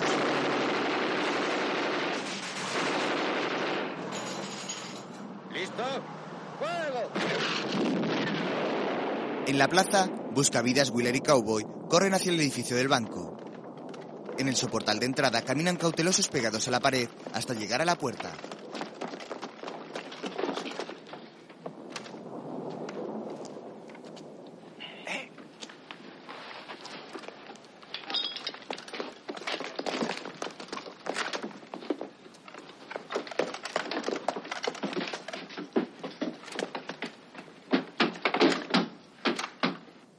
Necesitamos explosivos para derribarla. Esto parece una fortaleza. Cowboy, a ver si hay una puerta trasera.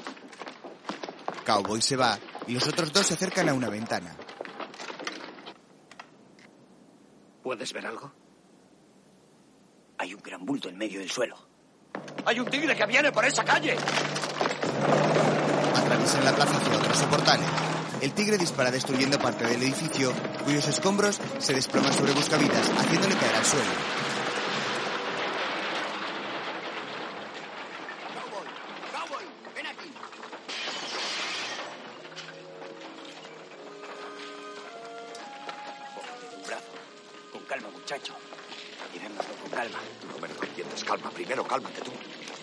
Para ponerlo a salvo, a la vez que el tigre se dirige hacia ellos.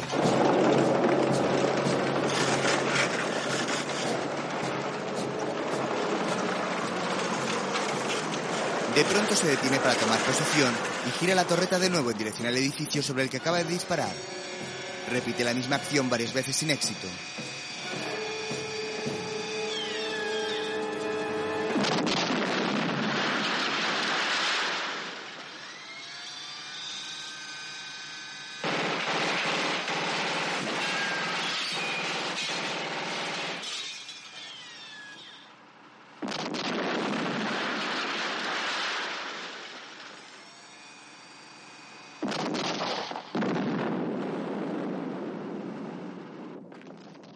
Joe y Babra se encuentran a Oswald con uno de los que reclutó.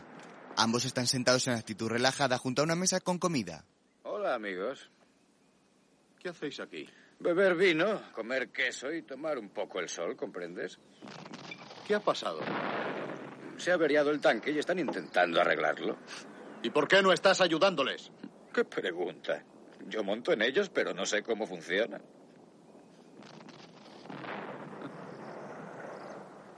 Cara dura. Qué poco sociable es este tío. Otra de mis imitaciones perrunas. Dentro de un granero, Cowboy y Willard curan una herida buscavidas. Entra Gran Joe. ¿Dónde le han dado? Le han tocado en una pata. ¿Y nada más? ¿Qué es eso de nada más? ¿Es que te parece poco? ¿Cómo te encuentras? Muy bien. ¿Desde cuándo te ha importado un comino mi salud? Está bien, no he dicho nada. Oye, Joe. ¿Qué? Ven aquí.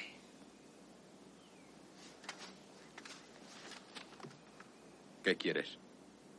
¿Cómo va lo del banco? Nada. El Sherman estropeado y nadie se mueve para echar al tigre de la plaza. Pues haz un trato. ¿Con quién? Con el tío del tigre. A lo mejor simpatiza con nosotros. Y el negocio es el negocio. ¿No crees? Está bien, bocazas. Mientras, la división de soldados que quedó atrás continúa arreglando el puente. Vamos, Johnson, muévete, Dave. Ánimo, muchachos, no os durmáis. Vamos, daos prisa, que esto se acaba. Un empujón más y estamos listos. ¡Eh, Bellamy! Esto está casi terminado. ¿Qué? ¡Ya está listo! ¡Hurra! ¡Ahora, muchachos, ya podemos pasar! ¡Traed los cacharros! ¡Adelante! Llega Cole. Y ven. ¿De dónde es usted, sargento? De Jersey City. Pádrese para hablar con el general. Ah, no se preocupe por eso. Es usted un soldado estupendo y quiero estrechar su mano. Toda Norteamérica se siente hoy orgullosa de usted. Bien, sigamos. Llevo una medalla en el jeep para usted. Y 16 millones de pavos que se han hecho cisco. Está hecho cisco. En Clermont. ¿No podríamos ponerle la bomba del combustible de ese tigre? No, no se adaptaría a este motor. El genio de la mecánica. Vete a hacer gárgaras. No puedo hacerlo funcionar sin piezas de recambio y en eso sí que no soy agorero. Oye tú, Kelly, ¿y ese tío del tigre? Podríamos llamarlo por radio y tratar con él. ¿Estás loco? Será un nazi de lo más fanático, si no habría salido pitando de la población hace 20 minutos. Ese no hace nada más que guardar el banco tal como se lo habrán ordenado. Es posible. Pero a lo mejor no sabe lo que hay en él. Poco después, Kelly está en una calle vacía a unos metros del tanque alemán. Gran Joe sale de una casa y se coloca junto a él, con su arma en ristre. Mira a Kelly y retira el seguro a la metralleta.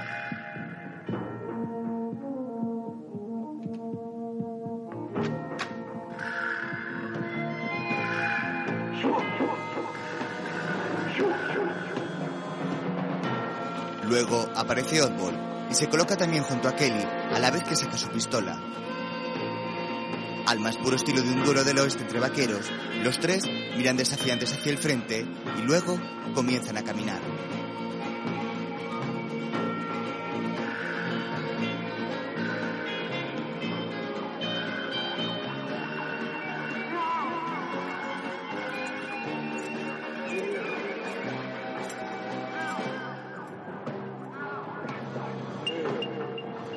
Ventanuco del tanque comienza a bajarse. Tras él hay un general. Uno de los cañones comienza a girar en dirección a los tres americanos, los cuales avanzan sin miedo y decididos hacia él.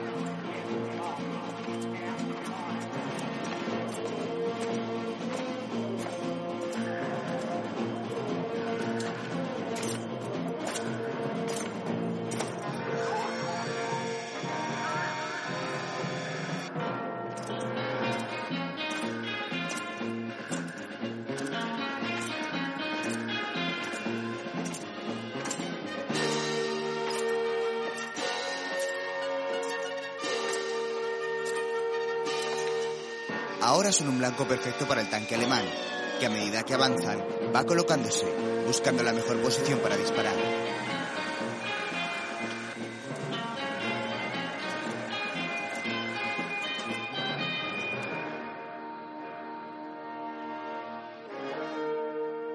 Cuando están a escasos metros se detienen y el oficial alemán sale de la escotilla.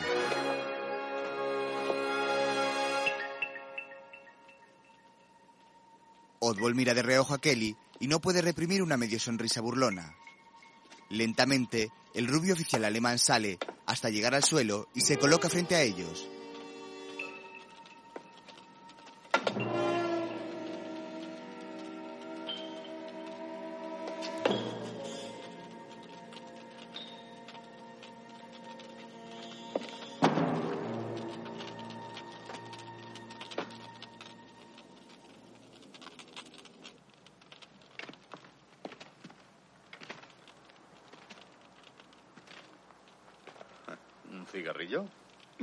La bomba de gasolina está averiada. Todo está inundado de combustible. Ah. Lo siento. Escúcheme, amigo. Usted y nosotros no somos más que soldados. No entendemos nada de esta guerra. Lo único que hacemos es luchar y morir. ¿Y para qué? ¿Qué sacamos con eso? Dentro de media hora todo el ejército norteamericano vendrá por esa carretera. ¿Por qué no nos hace usted un grandísimo favor y se larga de aquí? Tengo órdenes. Este banco no debe caer en manos del ejército americano. Sargento, es que no va a caer en manos del ejército americano, sino en las nuestras. Eh, verá, esto es una operación particular, ¿comprende? ¿Ustedes? Ejército americano. No lo somos, chato. Eh, Tú sabes lo que hay dentro de ese banco. Hay 16 millones de dólares en oro, nada menos, muchachote.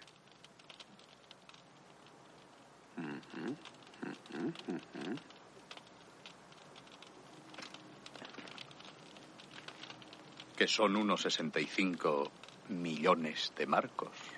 ¿Qué es, sargento? Lo único que tiene que hacer para tener su parte de ese dinero es volver la torreta y abrir un boquete en la puerta. Segundos después,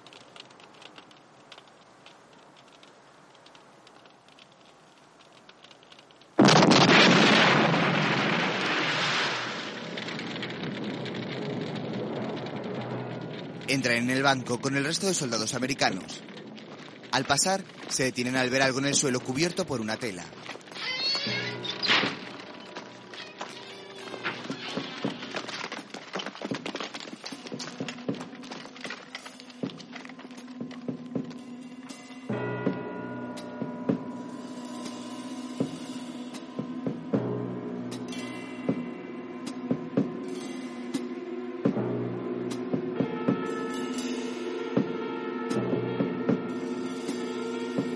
Tras mirarse unos segundos entre ellos, Kelly decide apartarla y descubre varias cajas de madera.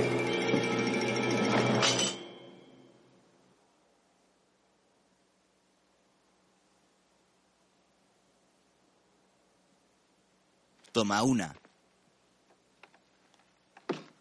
La lanza contra las otras, abriéndose la tapa que la cubre y dejando salir de su interior varios lingotes de oro.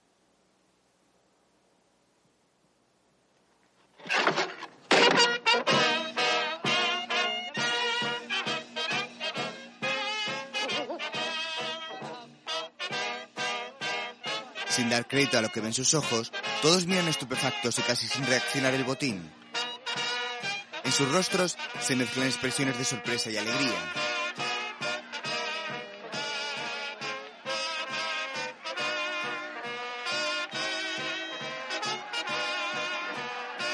Kelly toma un lingote y observa su brillo radiante. Al mismo tiempo, los habitantes de la región empiezan a celebrar el fin de la guerra y la derrota de las tropas alemanas de ocupación.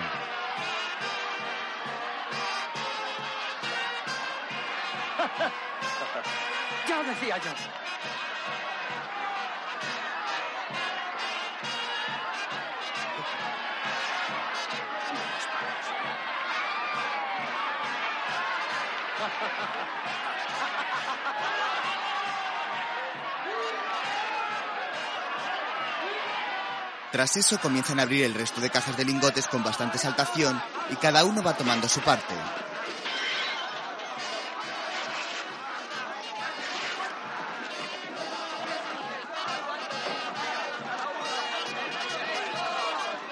Mientras, el pueblo baila enfervorecido, muy animado, a la vez que agitan banderas y pancartas.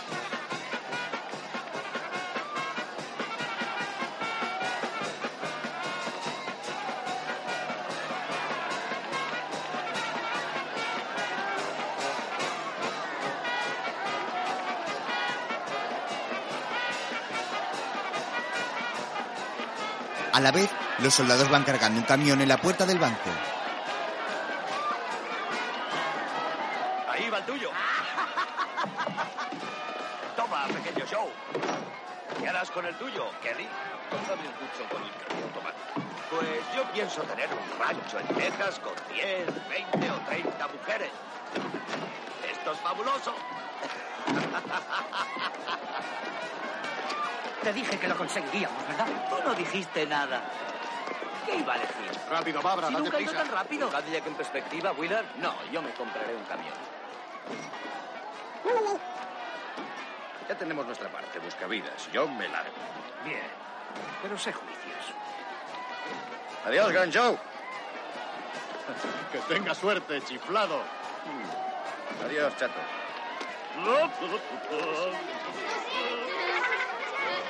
¿Cuánto pesa esto, no? Pero tendrás todas las cachis que quieras. Brindaré para que así sea. dicho. Vamos, gandules, deprisa. Vamos, Babra, muévete. Tenemos coche lleno. Nos vamos ya.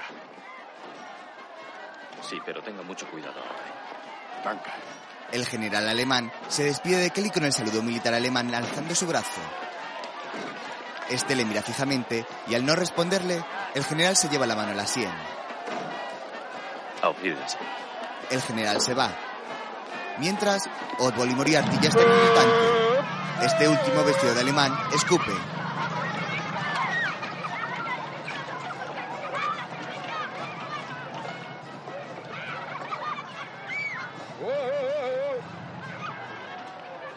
¿Eh?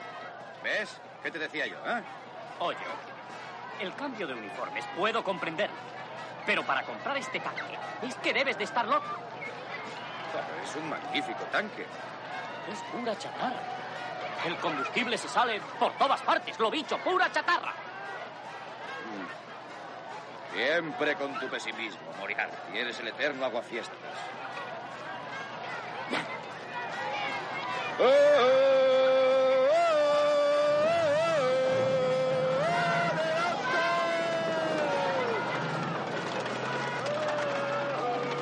Se marchan. Otbol va sentado en el vehículo saludando a la multitud congregada que le ovaciona a su paso. Gutowski corre hacia Gran Joe.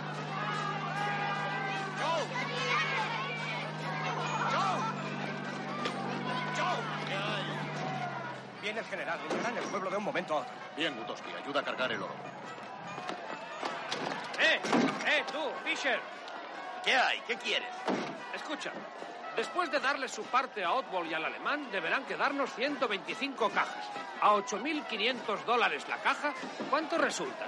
Serán 10 millones 500 mil. Exacto. ¿Y dividido entre 12? 875 mil cada uno.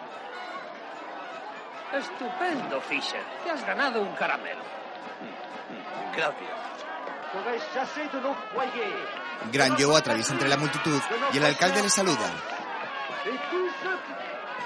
Muchas gracias. Quiero que sepan lo agradecidos que les estamos todos nosotros. Y además que llega el general. No, el nuestro. No, el que usted quiera, pero suélteme. Bueno, ya que no entiende, de gol, de gol. El general de gol viene, ahí está, de gol. De gol.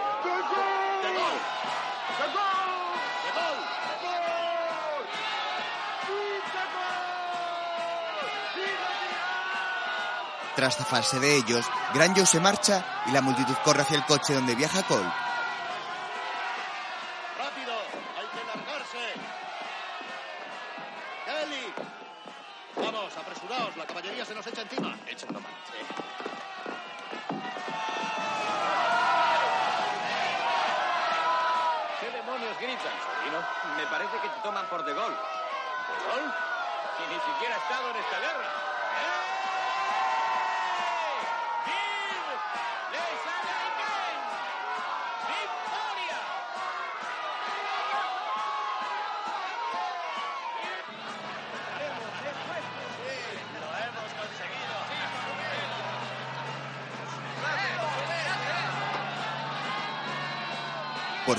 Los americanos abandonan la plaza con todo el botín cargado en el camión, a la vez que el alcalde agasaja Colt a base de abrazos ante el clamor del pueblo.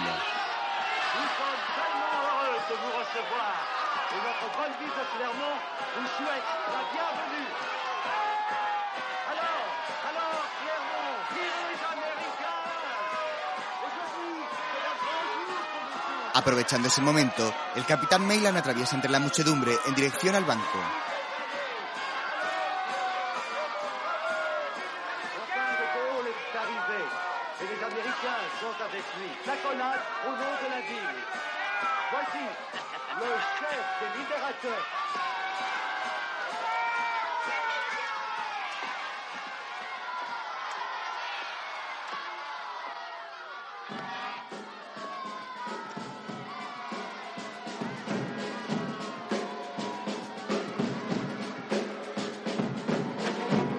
Entra en el banco y descubre que el botín ya ha sido saqueado. Sorprendido, mira a todos lados hasta que descubre el popular graffiti de Gilroy estuvo aquí, pero que ahora reza. A fastidiarse, jefe. Finalmente, los victoriosos y ahora acaudalados violentos de Kelly abandonan por fin la ciudad de Clermont en un bonito atardecer.